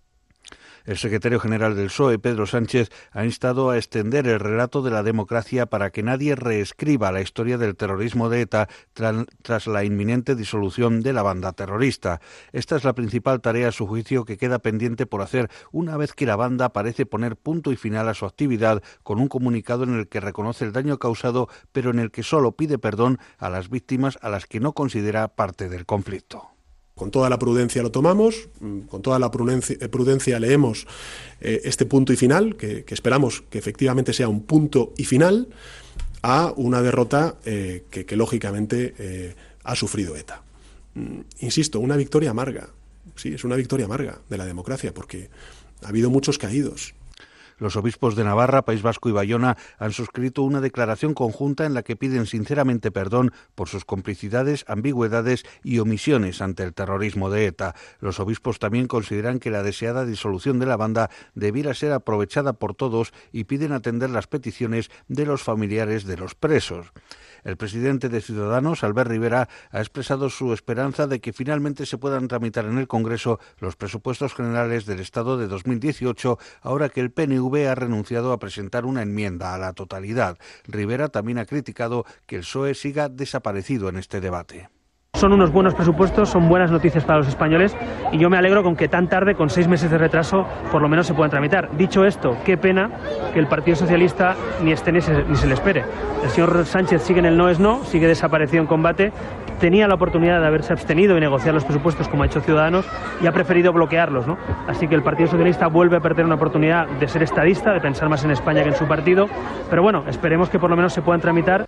El portavoz del Gobierno, Íñigo Méndez de Vigo, ha asegurado que en la información contable de la que dispone el Ministerio de Hacienda no hay ni un solo euro de dinero público para el referéndum ilegal del 1 de octubre en Cataluña, pero ha admitido que habrá que ver la verosimilitud de esta información contable. Además, el portavoz ha negado que exista discrepancia entre las palabras del titular de Hacienda, Cristóbal Montoro, y el juez del Tribunal Supremo, Pablo Llarena, que investiga esta causa juez ha pedido al ministro de Hacienda y Función Pública eh, que le remita una documentación, el Gobierno, a través del ministro de Hacienda y Función Pública, la va a remitir inmediatamente. por lo tanto, eso es lo que vamos a hacer eh, para que sea el juez el que califique jurídicamente los hechos. Por lo tanto, le puedo asegurar que inmediatamente esa documentación que solicita el juez en suscrito le será remitida. El presidente de Venezuela, Nicolás Maduro, ha asegurado que su país celebrará las elecciones presidenciales del 20 de mayo en las que se presenta la reelección sin importar lo que digan otros gobiernos. El grueso de la oposición venezolana no participará en las votaciones de mayo al considerarlas fraudulentas, al igual que buena parte de la comunidad internacional, por haber sido convocadas por la oficialista Asamblea Nacional Constituyente. Y Corea del Norte ha anunciado que suspenderá todos sus ensayos nucleares y de misiles con efecto inmediato y cerrará una de sus instalaciones de pruebas nucleares situada en el norte del país con el objetivo de fomentar la paz en la península de Corea. El líder norcoreano Kim Jong-un ha asegurado en un comunicado que su país ya no necesita realizar pruebas nucleares o de misiles balísticos intercontinentales, ya que ha completado el proceso de obtener armas nucleares. Es todo, más noticias dentro de una hora y en ondacero.es. Síguenos por internet en ondacero.es.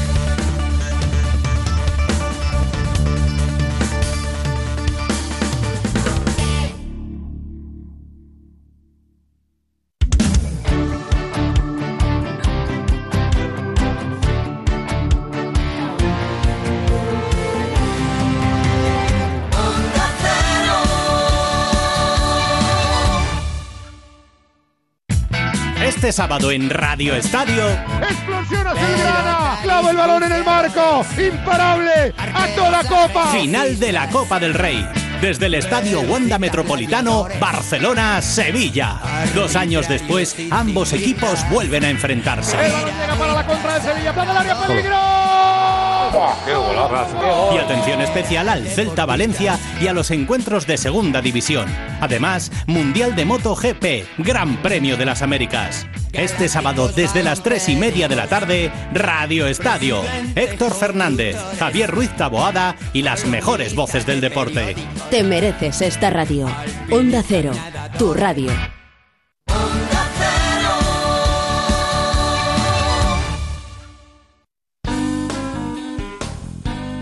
En Onda Cero, quédate con lo mejor. Rocío Santos.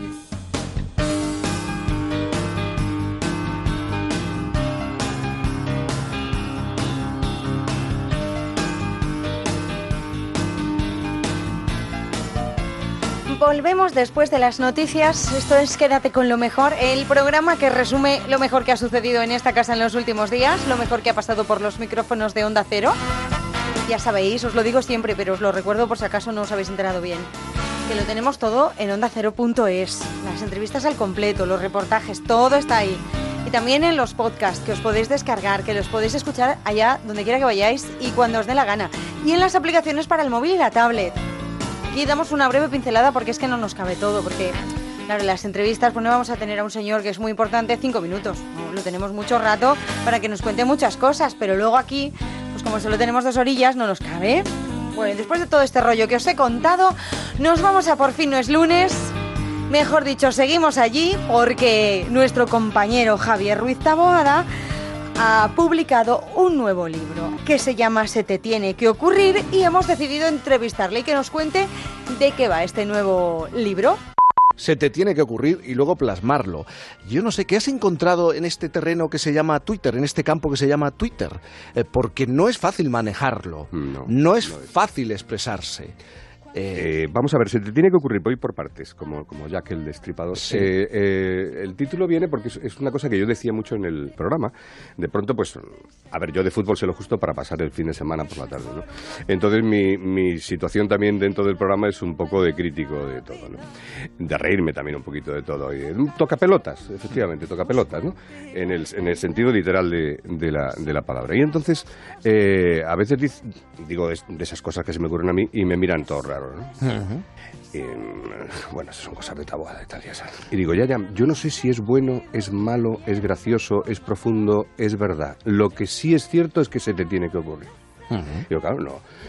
A ver, si te hubiera ocurrido a ti, ¿eh? Claro, si te ocurre- ¿eh? ¿eh? Los que critican las ocurrencias generalmente son los que nunca las tienen. Entonces, digo, de ahí viene el título del, del libro. Y Twitter para mí, pues ha sido un, un cuaderno de blog maravilloso, porque mm, antes yo siempre eh, he sido una persona que, que le gusta ir con un rotulador y un, y un blog de notas, no siempre, de siempre. Viene bien para la poesía, viene, viene bien para muchas cosas. Es verdad que cuando no lo llevas, pues hay frases que se te ocurren de pronto y las olvidas, como cuando te acuestas y se te ocurre algo maravilloso. Has escrito una novela en la primera media hora casi de sueño, cuando estás metido en la cama y de pronto a la mañana siguiente te despiertas y dices, ¿de qué iba aquello tan bueno que ya había ganado el Pulitzer y no me acuerdo ahora ni, ni cuál era? Eso pasa muchas veces, ¿no? Entonces, eh, te despiertas a la mesilla de noche, apuntas una cosita, la dejas ya ahí puesta, ya mañana me acordaré del resto. Bueno, pues Twitter era fantástico porque era llevar el, el blog en el, en el, en el teléfono. En teléfono. Se te ocurre una cosa, pues la ponías. A veces la lanzabas directamente y otras veces la guardabas en el borrador. Y escribiendo, escribiendo, creo que llevo cuarenta y tantos mil tweets desde el año 2009 que, que empecé a escribir en Twitter.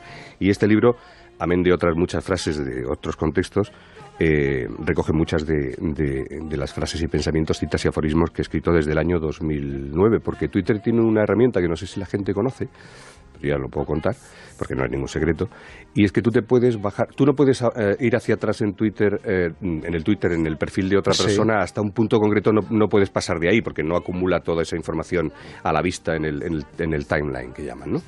Pero sí tiene una aplicación en, en configuración en la que te permite bajarte en una hoja de Excel absolutamente todo lo que has escrito Ajá. desde el principio. Y eso te ha ayudado para el libro. Y entonces, claro, me ha venido fenomenal, porque además mm, tengo documentado incluso la fecha, porque también en Twitter hay muchas cosas de estas de yo lo dije, lo dije yo primero, yo tal, digo, bueno, pues en este caso sé exactamente el día que lo dije, por si alguien quiere que lo contraste, que me parece una tontería, porque yo siempre he sido de los que piensa que a cualquiera se le puede ocurrir la misma idiotez en el mismo periodo de tiempo y en el mismo espacio geográfico. Quiero decir que es cierto que a veces se ve en Twitter un plagio claro de alguien que ha escrito un chiste o una historia y enseguida te aparece de pronto y dice, pues esto está claramente copiado, ¿no?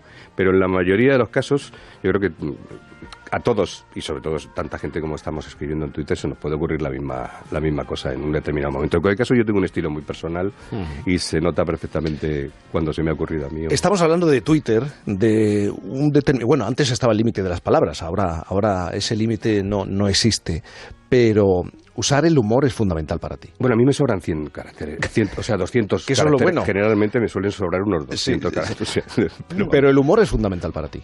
Para mí sí, yo me tomo la vida con mucho humor. Yo creo que eh, una de las cosas que más necesita la gente es, es reír y, y sonreír.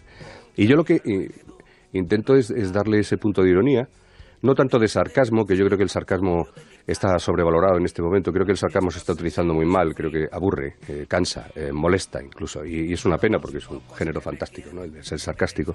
Pero sí que intento dotar de un cierto punto de humor, eh, incluso algo muy serio. ¿no? ¿Y qué te parece esa carrera por ser brillante en Twitter? Pues, eh, pues, pues me parece absurdo. Yo creo que el que es brillante es brillante y el que no lo es, pues eh, chico, dedícate. Dentro y fuera, además. Dentro y fuera, sí, sí. Yo, mira, otra cosa que está sobrevalorada, la genialidad.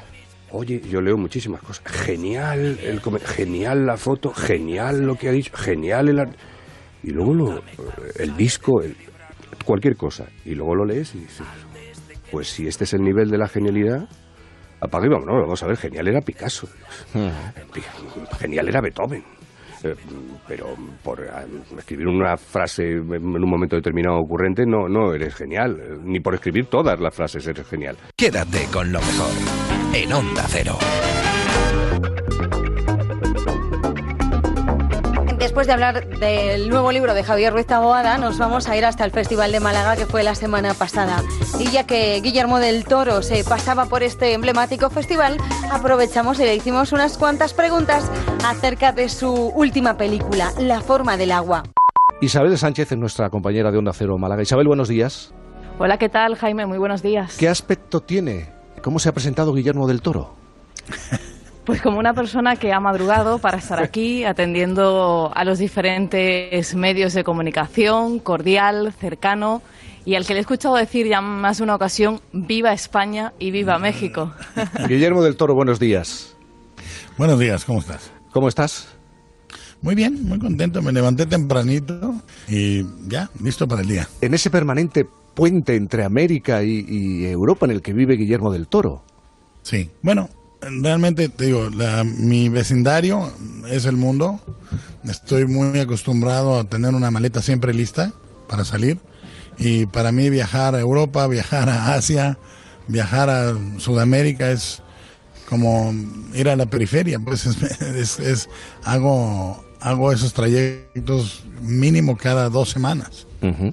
Guillermo del Toro, hace un tiempo leía una, una entrevista en la que eh, decías, eh, llego a los 53 años, mi hija menor ya no lo es tanto, eh, está ya en torno a los 16 años, seguramente muchos no entendieron la esperada La Cumbre Escarlata y de pronto aparece este proyecto, La Sombra del Agua. Pasado el tiempo, esta, esta resaca en la que es mm, de premios y de reconocimiento, ¿sigue pensando que la película llegó en un momento vital, importante en su vida? Sí, siempre pasa así con las películas. Las películas más difíciles o que llegan en los momentos más difíciles siempre iluminan la vida de manera diferente. Y, y eh, haz de cuenta, la, la Cumbre Escarlata, que es una de mis favoritas, es eh, la cuarta película que más me gusta que haya hecho de las 10. Eh, es una película que se vendió de manera diferente a lo que yo opinaba que se debía de, de vender. Es una es un romance gótico, proso, puede ser raro, pero no es una película de miedo, de terror, y se vendió como película de terror. Entonces, la decepción que no te puedo proporcionar, porque para un espectador casual o un espectador serio, Las películas vienen y van, pero para mí Bueno, parece que tenemos... años de mi vida, ausencias, etcétera, y, y te rompe el corazón una cosa así. Ujú. Guillermo del Toro, por cierto, ¿qué, ¿qué dijo de la forma del agua su hija de 16, 17 años?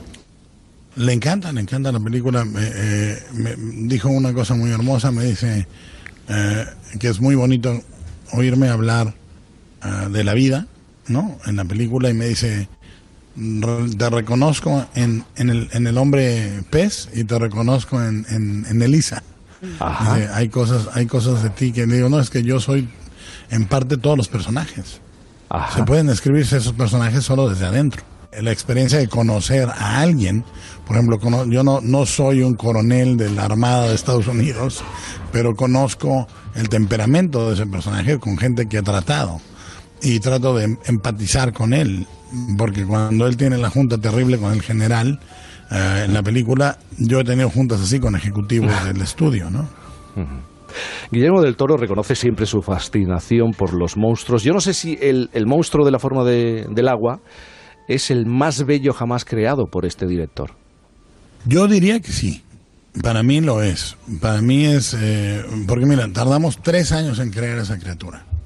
Y incluso eh, una gran parte del dinero que se invirtió para crear la criatura fue de mi bolsillo. No, no estuvo nunca ni siquiera en contabilidad. No se contabilizó en el presupuesto. La hice yo. Empezamos mm, alrededor de tres años antes y calibrar esa criatura para que en un momento dado de la película tú ya no piensas en, la- en- en esa criatura como un monstruo. Simplemente es él, ¿no? Y, y te apura su destino, tanto de los personajes completamente humanos. Ujú. Ha hecho referencia al, al dinero tan importante en la industria, bueno, en la vida eh, cinematográfica, pero una apuesta personal, arriesgando su dinero en un momento determinado. Eh, era un riesgo esta película. Todas son, pero esta más que nunca porque, mira, yo, yo, yo tengo 25 años de carrera y en esa carrera ha habido tres ocasiones en las que he dicho es mi última película. Estoy hasta, ¿no? No sé cómo se, si se puede decir. Hasta el gorro. Hasta el, to- hasta el gorro, digamos. Y, y digo, aquí se acabó. Y la primera fue El Espinazo del Diablo, que es una de mis favoritas.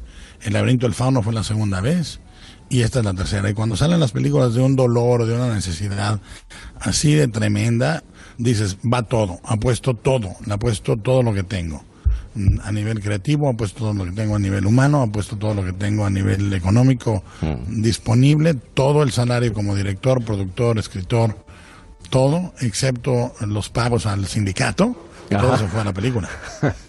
Guillermo del Toro, en La forma del agua hay un- una película muda, una película musical. ¿Cuántas otras películas Sí. o géneros de película hay en La forma del agua?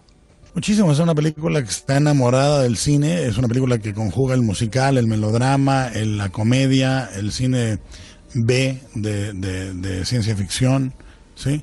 Es una conjugación, pero es, un- es una, es una carta de amor al cine. Just have a little patience. Still from a love I lost. I'm feeling your frustration. But any minute, all the pain will stop. Just hold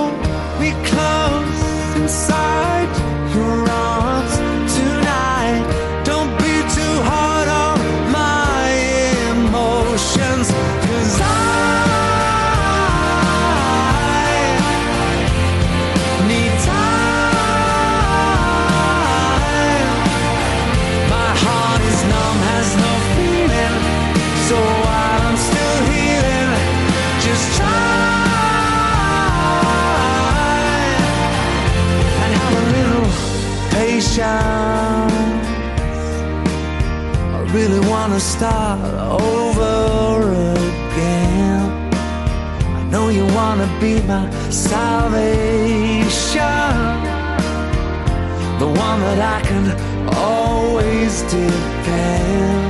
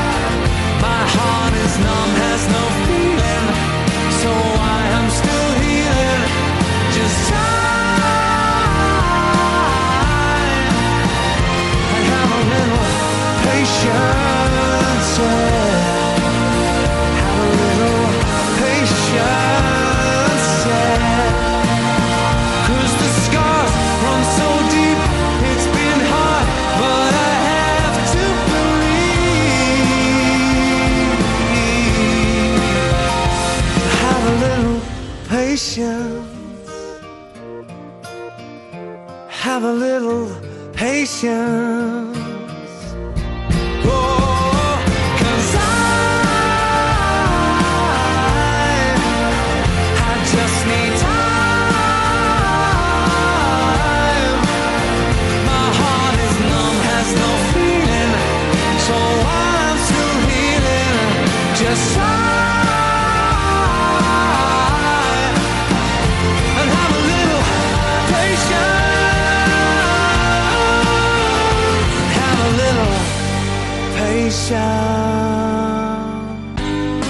Con lo mejor, con Rocío Santos. Qué agradable, ¿verdad? Guillermo del Toro, La forma del agua, un montón de Oscar que se ha llevado en la pasada edición. Ahora vamos a irnos hasta más de uno. Recibimos la visita de Jorge Lorenzo, el piloto de MotoGP, que nos presentaba su nuevo libro, iba a decir, su primer libro escrito íntegramente por él. Se llama Lo que aprendí hasta los 30. Lo que aprendí hasta los 30. El libro es el segundo, además, eh, que, que publica Jorge Es el Lorenzo. primero que he escrito yo, El a mano. escrito Bueno, a mano no, a ordenador. Porque el otro, bueno, tuviste apoyo tal o te lo escribieron. Y ese Sí, es el el primero era una biografía desde mi- hasta mi llegada a MotoGP. Después se hizo un, un, eh, uno que repasaba un poco mi segundo campeonato con muchas fotos, era un libro de muchas fotos. Y el tercero eran preguntas que me hacían fans, muchas preguntas que yo respondía a los fans. Luego, y este ya es el cuarto, que es, eh, lo he escrito completamente yo, en mis ratos libres, después de comer. Está muy bien cada escrito. ¿eh? Sí, gracias. No, es verdad, es verdad, es verdad. Y luego... Bueno, es, es- es- es yo. Es, Sí. Un libro que soy yo muy personal, mis anécdotas, mi manera de escribir. Sí que me han corregido un poco los, los fallos Sí, los, los edi- pero- los editores también están para eso, para ordenar, para organizar, para, para reescribir. Eh, oye, Jorge, ¿a ti quién te paró los pies? ¿A ti quién te eh, empezó a reconducir? No hablo de sanciones, hablo en tu vida. Em, en este libro que es muy de confesiones y hablas de mucha gente que ha sido importante para ti, He tenido mucho, ¿quién te muchos reconduce? maestros en mi vida, empezando por, por, por mi padre, ¿no? Ujú.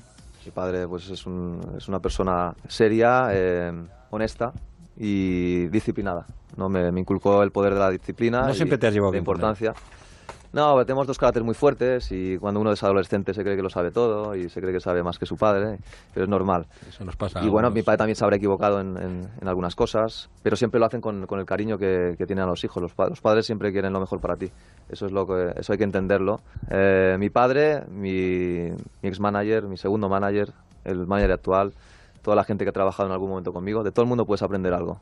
Y todos son tus, tus maestros, yo creo. Fragmenta tus objetivos. no pierdas de vista tus prioridades. Precipitarse sale caro. Cuida tu imagen. Lee. Piensa a corto plazo. Partido a partido. Muchas cosas, Es lo ¿eh? mismo de, Muchas cosas. en la siguiente curva. Al enemigo ni agua. Descansa. Hay una frase que me ha gustado mucho, que he apuntado. eh, Es que la estaba buscando ahora, pero no la, no la he encontrado. Eh, que eh, el descanso, ¿cómo era? El descanso forma parte de la actividad como las...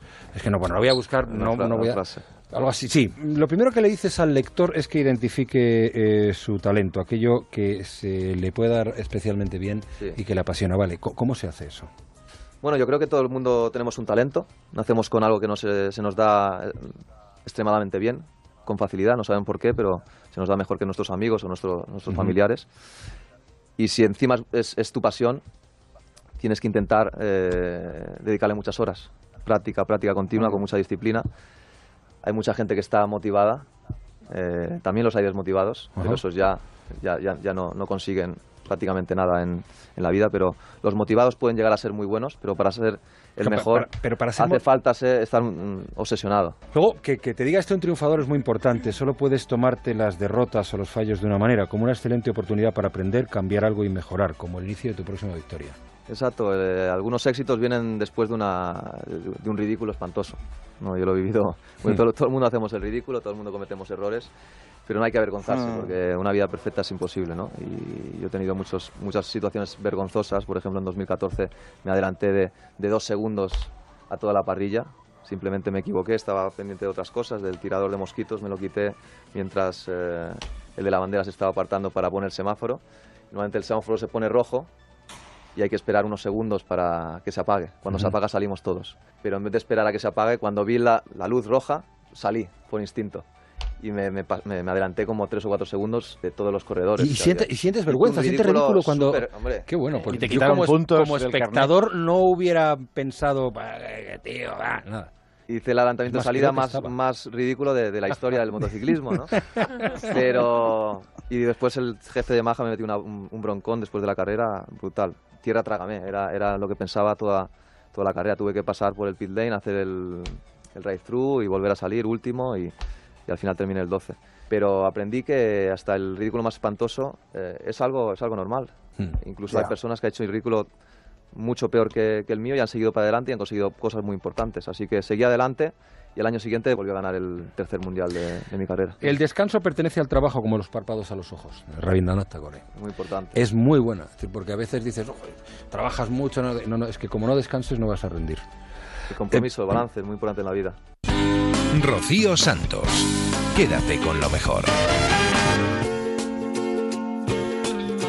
Otro libro que también presentaron esta semana en más de uno fue el nuevo de María Dueñas, Las hijas del capitán, una historia sobre la colonia española residente en el Nueva York de los años 30.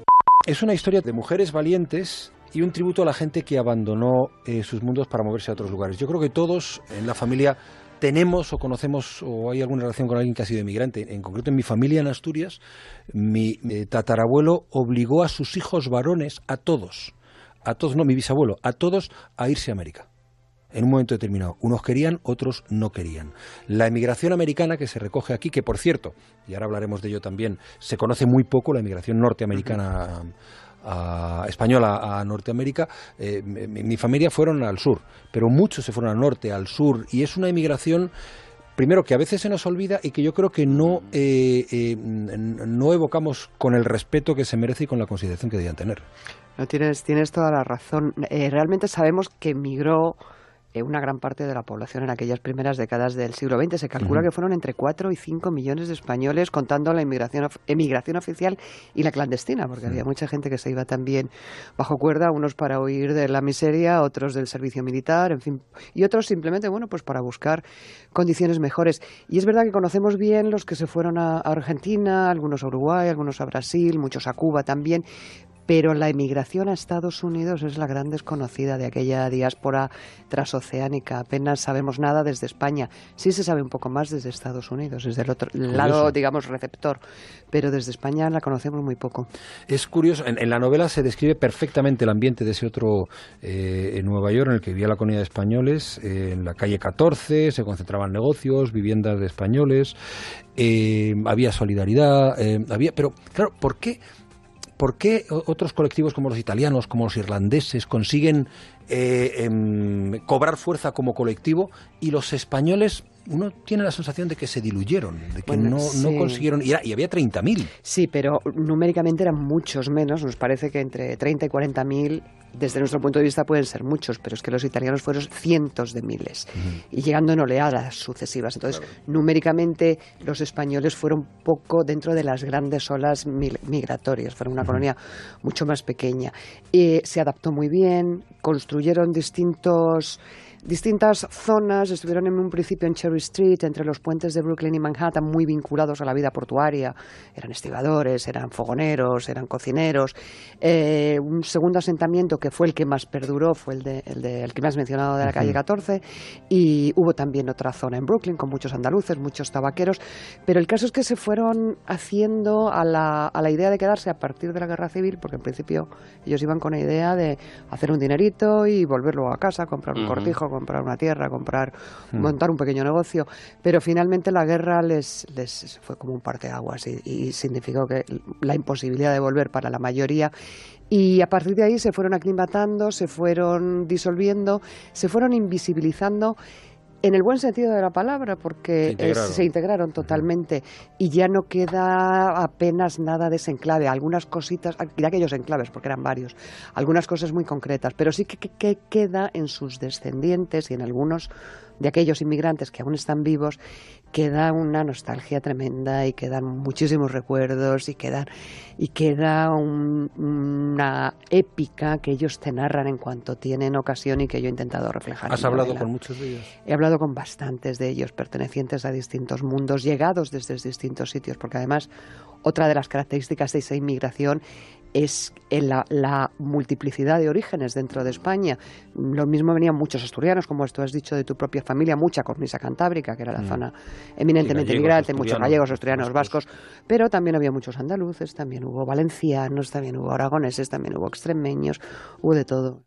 He hablado con muchos de ellos y te cuentan unas historias tremendas. Tus personajes son tres mujeres forzadas a ir por pues para no bueno la familia estaba estaba rota pero para evitar males mayores en España según la, según la madre que es, aparece como un personaje débil perfectamente Sí. desintegrada o, no, o no- no- sin capacidad para integrarse allí pero quieres retratarlo a través de tres mujeres porque quieres hablar especialmente de la mujer emigrante Es que ese fue el punto de partida. Antes de, que Nueva York fuera el destino que yo tenía en mente, mi idea era escribir sobre mujeres emigrantes. Mi novela anterior, La Templanza, el protagonista era un indiano que hacía el camino de ida y vuelta. Y al leer historias de, de migraciones de aquella época, eh, me di cuenta del papel ciertamente secundario porque eran mi- menos en, cuantitativamente, pero por otro lado también importante de las mujeres como cohesión, elemento cohesionador de las familias y de las y de los movimientos migratorios. Entonces yo quería tener mujeres como protagonistas, quería ver la emigración desde ese punto de vista.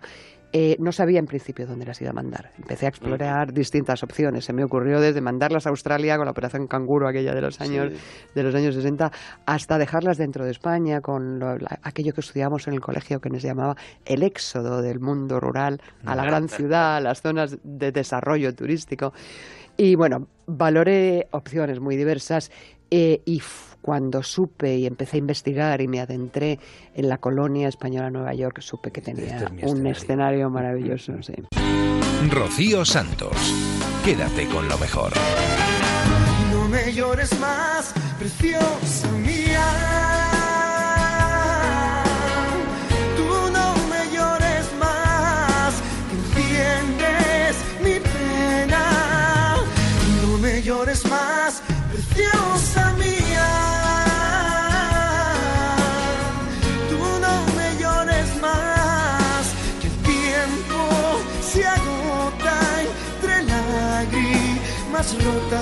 La soledad que se cuelan nuestras vidas sin amar. Es uno de los cantautores más importantes de este país. David de María presenta en más de uno su nuevo disco. Se llama David de María 20 años. 20 años lleva el tío ya, desde los 20 prácticamente, 20 y muy pocos, que la, me sigues igual, insisto. La barba te salte canea un poquito, Sí, pero ya poco. Vamos peinando canitas. Poco. Y además en un momento viene con, con un disco 20 años, CD 15 canciones, más tres inéditas, una banda sonora, La Casa Bernarda Alba, peli de Barrachina, y un DVD, con grabaciones. En un momento en que está eh, enamorado y feliz con Leonardo, que es su hijo, ¿qué, qué años tiene? Dos añitos. Dos añitos. Eh, y un libro poemario, Navegantes de un barco de papel, que es como una carta que le escribes a Leonardo.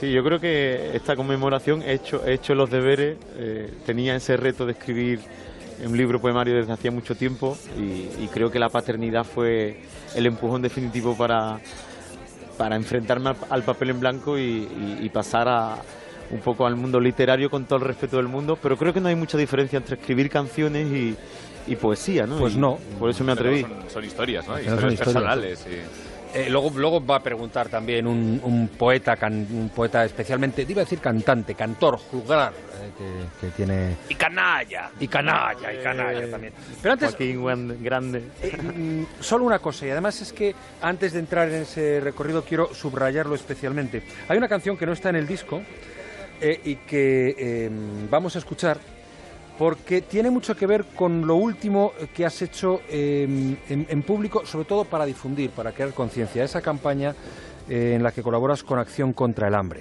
eh, que has estado en Colombia, en, La Guajira, y has compuesto agua.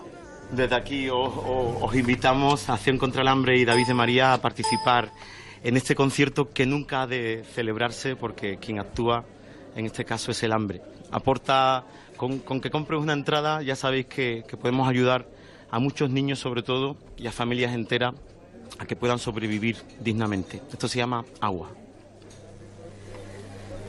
Agua quiero ser para calmar la sed. Eh, David, ¿qué es eso de un concierto? Compramos entradas de un concierto que no existe. La lluvia. Bueno, hemos, hemos incluido en la gira que empezamos en el 17 de mayo eh, un concierto muy especial en el, en- en el que en este caso tenemos que intentar vaciar el teatro. Por cada entrada que se compre se irá vaciando el teatro porque quien actúa es el hambre. ¿no? Y he podido vivir eh, sobre el terreno in situ durante unos días eh, eh, bueno, la- la- las complicaciones que tienen estas eh, tribus indígenas, estas comunidades indígenas que viven en la precariedad absoluta por, con el simple hecho de, de encontrar agua.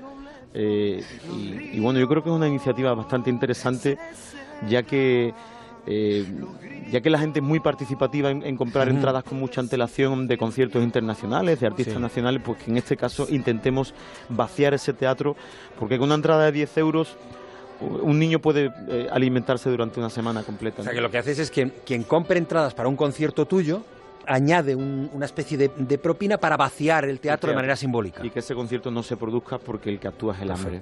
A veces eh, la gente que tiene capacidad de crear conciencia, porque lo que hace eh, se difunde y emociona, eh, yo creo que debe responder a ese compromiso, ¿no? de crearla de Ojalá- verdad. Ojalá que sí.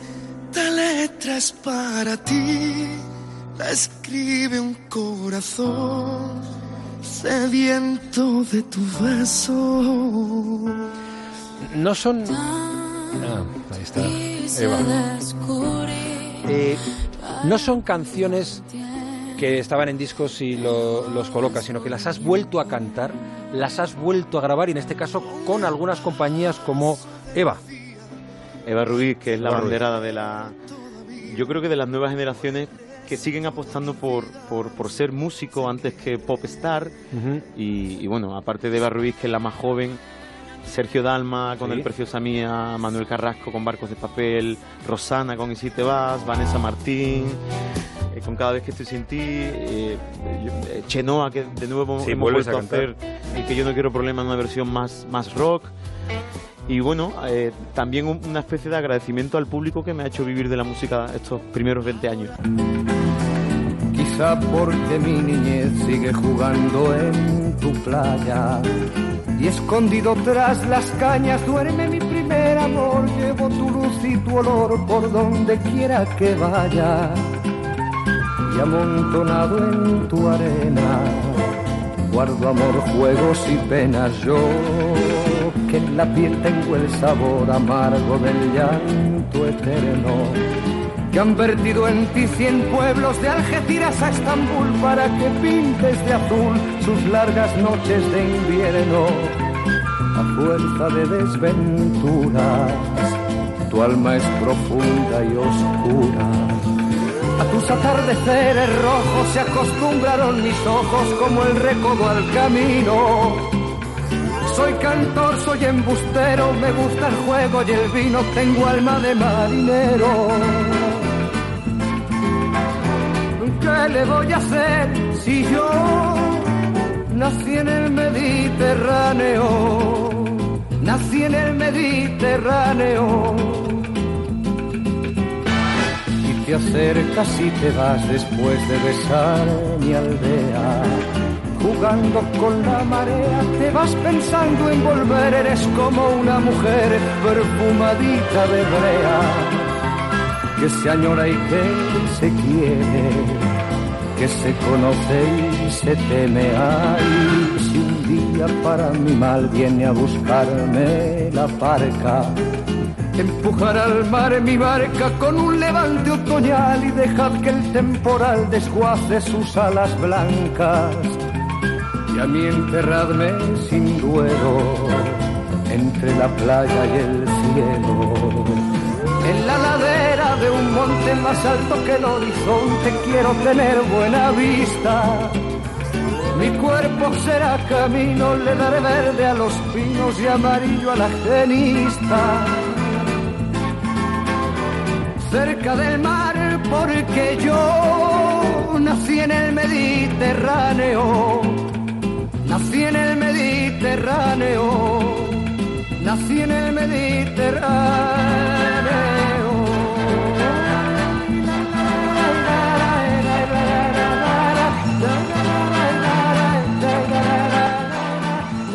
¿Quién no conoce esta canción? ¿Quién no conoce el Mediterráneo de Joan Manuel Serrat? Tuvimos el enorme gusto de tenerlo en los estudios de Julia en la Onda, aquí en Onda Cero. Nos presenta su nuevo recopilatorio, que es un, pues un trabajo extensísimo de toda su discografía en catalán que aglutina nada más y nada menos que 12 discos. También ha dicho, también nos ha contado que dentro de poco la publicará en castellano. José Manuel Serrat acaba de sacar esta caja que tiene todos los discos que grabó en catalán, son 12 CDs. Hay un disco extra que se llama Primeras Cançons, ¿no? Primeras Canciones, que recoge las primeras grabaciones en EP. Y estaba con el equipo en la redacción esta mañana y decíamos, los jóvenes dirán, EP, ¿qué es eso? Estoy Es- segura que muchos- Play, Sí, Play que, que son aquellos discos que no eran ni el, ni el single ni el long play de la Eso es, época, ¿no? eso es. A medio camino. Sí, y de la misma manera que antes que el long play existía un, de- un disco que estaba también a medio camino, que era un disco de ocho canciones. Esto era... esto Y luego era- había el maxi single también, que era el grandote, con una sola canción, ¿no? Sí, pero esto ya era una ostentación. Ah, sí, maxi era, como- Yo era- tenía era- maxi era- era Nacho Vidal de la discografía, sí. Ya, vale, pues iba a ser ese, pero yo tengo, yo recuerdo haber tenido maxi singles de canciones Sí, de bueno, cantante pero- normalitos, ¿eh? No, el cantante debía ser normalito, pero el, el- el Ujú. disco era, era abundante. Bueno, ver concentrada en, en una caja toda, toda esa obra en catalán, con todos los recuerdos que, que esa etapa encierra, es un poco de zasca, ¿no? A todos los que en las últimas, en los últimos meses te han acusado poco menos que de estar en el, en el bando de los malos catalanes, ¿no?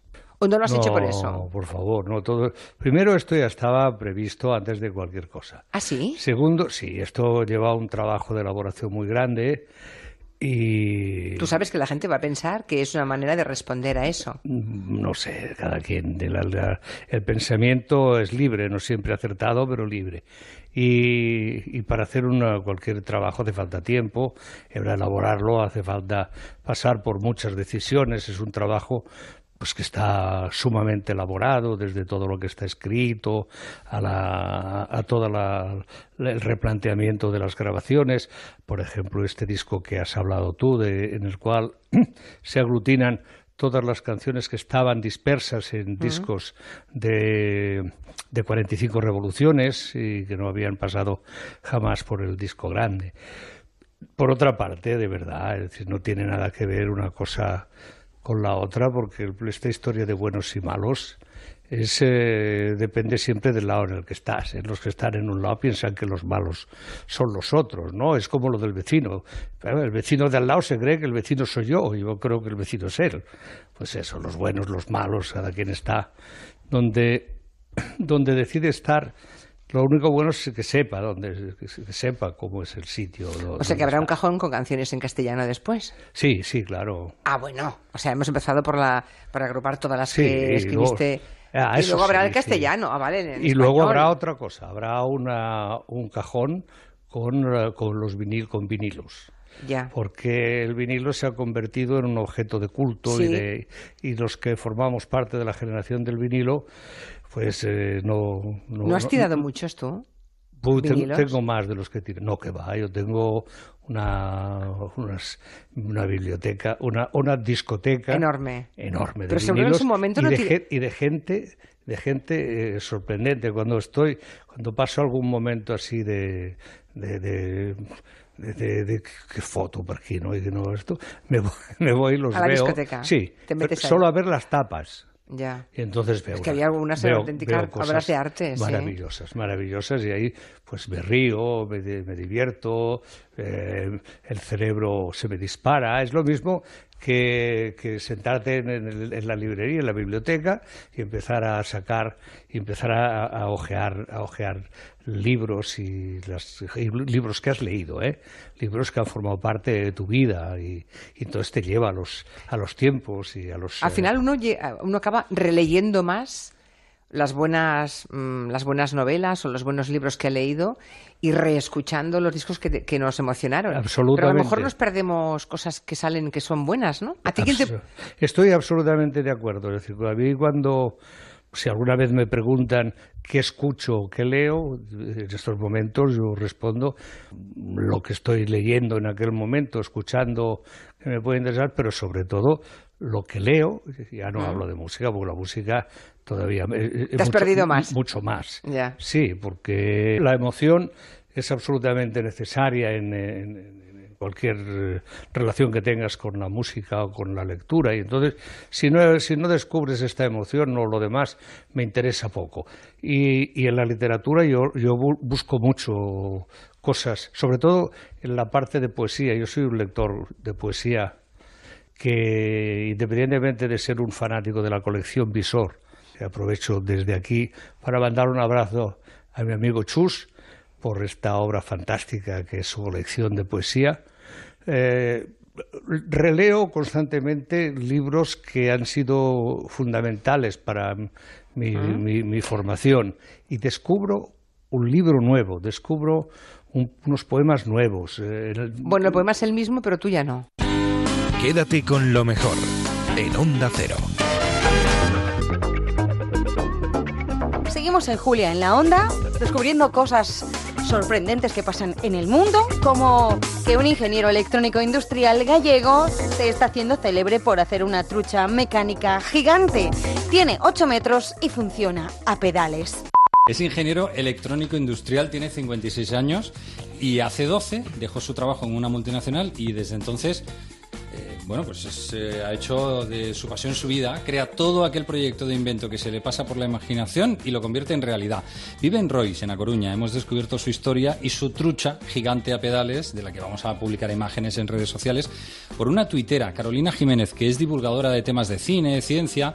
Ella cuenta que Oscar le envía el otro día un DM y le dice, tal cual, ¿eh? Hola Carolina, me llamo Oscar y tengo una trucha a pedales de 8 metros. Imagínate el cachondeo. Claro, recibe ese mensaje. Yo soy Carolina y digo, uy, qué gracioso. Así que una trucha gigante, ¿eh, pues No hay que despreciar nunca ningún mensaje. Ella investiga, tira del hilo, descubre que es verdad, lo difunde, bueno, y a partir de ahí le llaman a Oscar de la revista Vice, le hacen un reportaje y ahora nosotros le llamamos para conocer algo más de su historia. La trucha gigante está hecha de forma artesanal con material reciclado y tiene otros inventos. Por ejemplo, una lámpara con 40 bombillas y peluca, que se mueve por el techo y una escafandra para... sí, sí, por el techo, según donde te interese tener la luz, tú con un mando a distancia mueves la lámpara de sitio. Ah. Sí, control remoto. Y una escafandra para fumar dentro de los bares.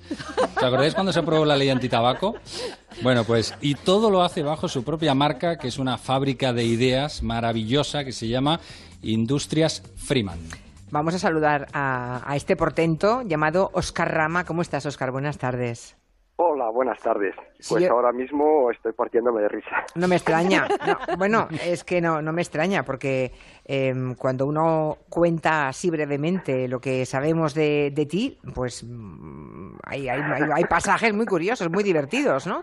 Bueno, cuéntanos, por favor, Oscar, ¿para qué quieres una trucha mecánica gigante a pedales de 8 metros de longitud? Eh, fundamentalmente para divertirme. ya, No hay otro motivo. Es el mejor motivo de todo. Bueno, ¿y te parece normal hacerse una trucha de 8 metros solo para divertirse? Todo un, todo un ingeniero industrial como tú. Eh, sí, sí, a mí eso me parece normal.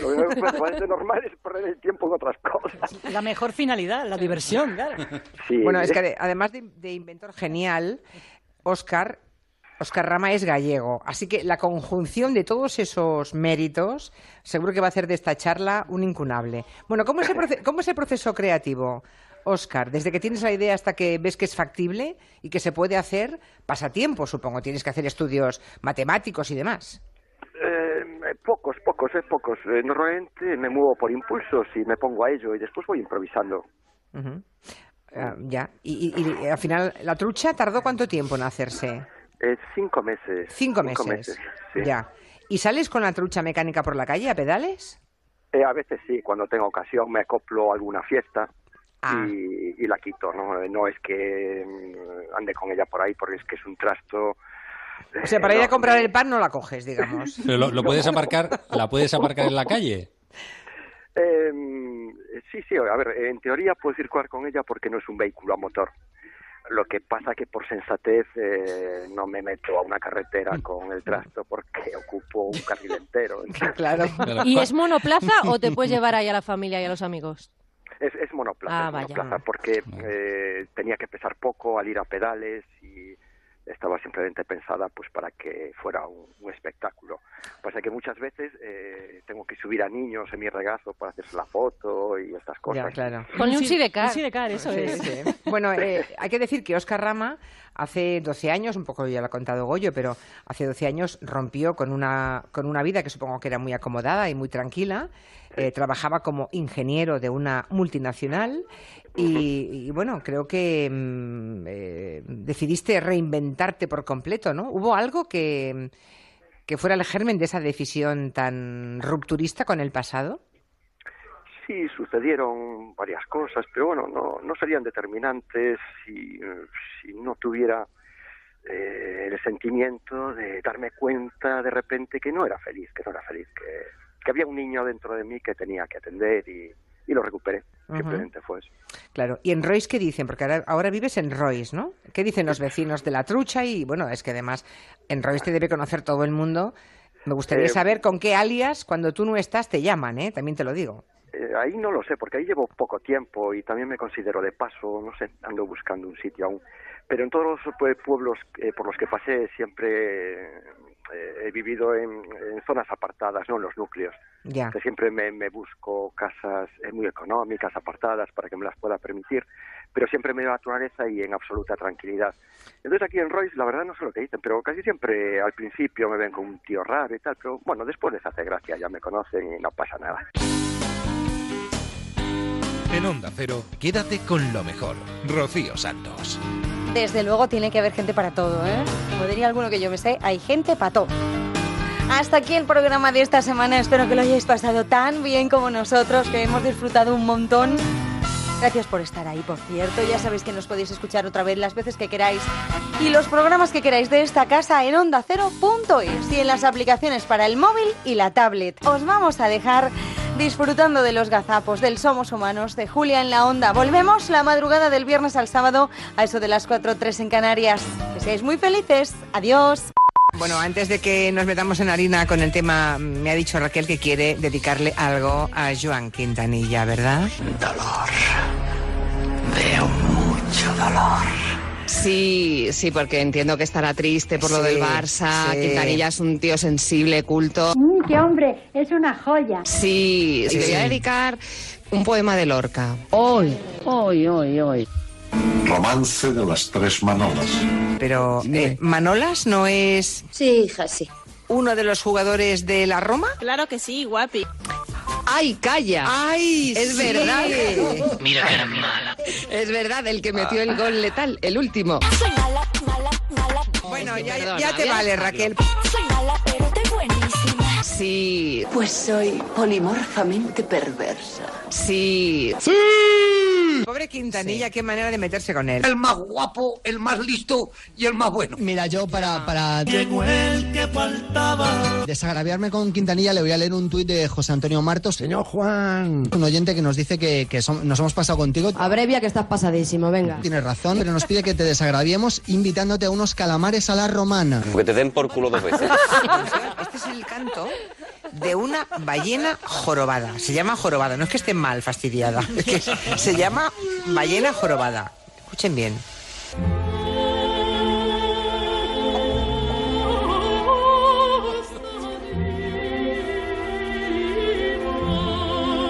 No, perdón, que me he equivocado. No te preocupes. ¿Repetimos? Este es el canto de una ballena jorobada.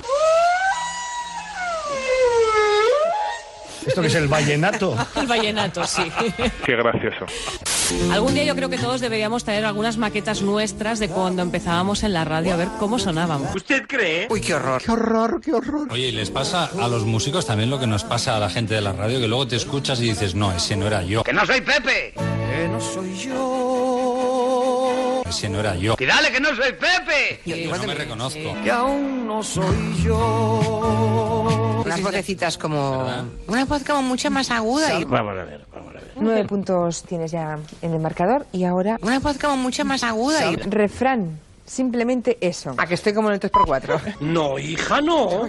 Ha aparecido en el Pirineo de Huesca, concretamente ¿Dónde está? en el yacimiento de Castejón de Sobrarbe. Si quieres se lo repito. Por favor, por favor. Castejón de Sobrarbe. Sobrarbe. Tengo yo una ovejita lucera Sobrarbe. que de campanillas le he puesto un collar. Sobrarbe. Ya sabéis eso de la sombra, ¿no? No. Los hombres son como las sombras. Soy la sombra de una pena. Cuando le sigues, se va. ¿Que se va? ¿Que se va? ¿Que se va? Y cuando te vas, te sigue. soy seguidor tuyo desde el 3x4. Y ahora déjame en paz. Pareces Monegal. Bueno, Eduardo sigue, ¿eh? Yo sigo. No está concursando, pero sigue. ¿Cómo que no está concursando? Sí no, que está. sí. ¿Usted cree que concursa? Que Claro. sí. Claro que sí. Pero sí, bueno, claro. yo como lo veo medio apartado. a No, no, que sí, que sí, que no, que sí, sí que esté que... Yo creo que sí. Claro que concursa. Y es que algunos no se enteran ni aunque pasen los bomberos. Invitaron a Maya Hansen y contó la anécdota de que un día reciben la llamada de Madonna y necesito un corsé suyo. ¿No fue Lady Gaga? Madre mía. Yo tengo aquí Madonna. Pues no. Yo creo que fue Lady Gaga, ¿eh? Apuntado Madonna. Para Que lo he escrito aquí crear y no empleo. entiendo mi letra. Quizá, quizá fue Lady Gaga. Yo creo que fue Lady Gaga. Y yo también. Yo Sí. tengo anotado Pero bueno. Madonna. Que es que no te enteras. Yo tengo aquí Madonna. Anda, dale un beso al abuelo. Yo ahora me siento mal por lo de lo de las tres manolas. ¡Mentirosa! Entonces yo le voy a dedicar una canción de amor a, a Joan. A ver.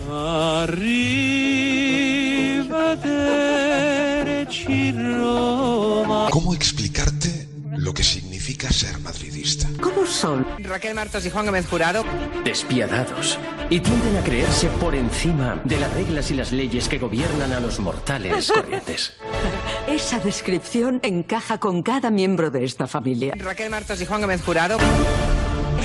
Espera, que igual mañana venimos llorando. Casi. Me ha dicho Raquel que quiere dedicarle algo a Joan Quintanilla, ¿verdad? ¿Verdad? ¿Verdad? ¿Verdad? Eh, Quintanilla es un tío sensible, culto. Sí. Sí. Atención, una ballena jorobada. Yo le voy a dedicar una canción de amor a, a Joan. Una ballena jorobada. Raquel Martos y Juan Gómez Jurado. Una ballena jorobada. ¿Verdad? ¿Verdad? ¿Verdad? ¿Verdad? Atención, este es el canto. Raquel Martos. Raquel Martos. Una ballena jorobada. Ballena jorobada. Esto es el vallenato. El vallenato. Sí, Juan Gómez Jurado. Sí.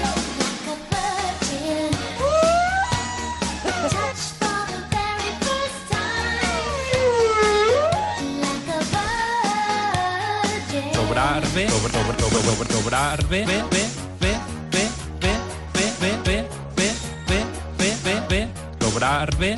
Raquel Martos y Juan Gómez Jurado. Ballena jorobada. ¿Y qué somos? Bueno, el Blandy Blue, el moco de gorila, el slime. No, hija, no. ¿Qué somos? Don Gil de las Calzas Verdes, el Caballero de Olmedo, Lope de Vega. Somos humanos. Quédate con lo mejor, con Rocío Santos. When your legs don't work like they used to before. And I can't sweep you off of your feet. Will your mouth still remember the taste of my love? Will your eyes still smile from your cheeks? Darling, I will be loving you till we're 70.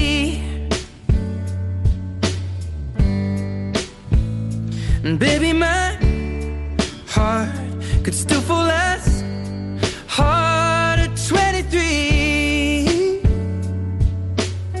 And I'm thinking about how people fall in love in mysterious ways. Maybe just the touch of a hand. Well, me, I fall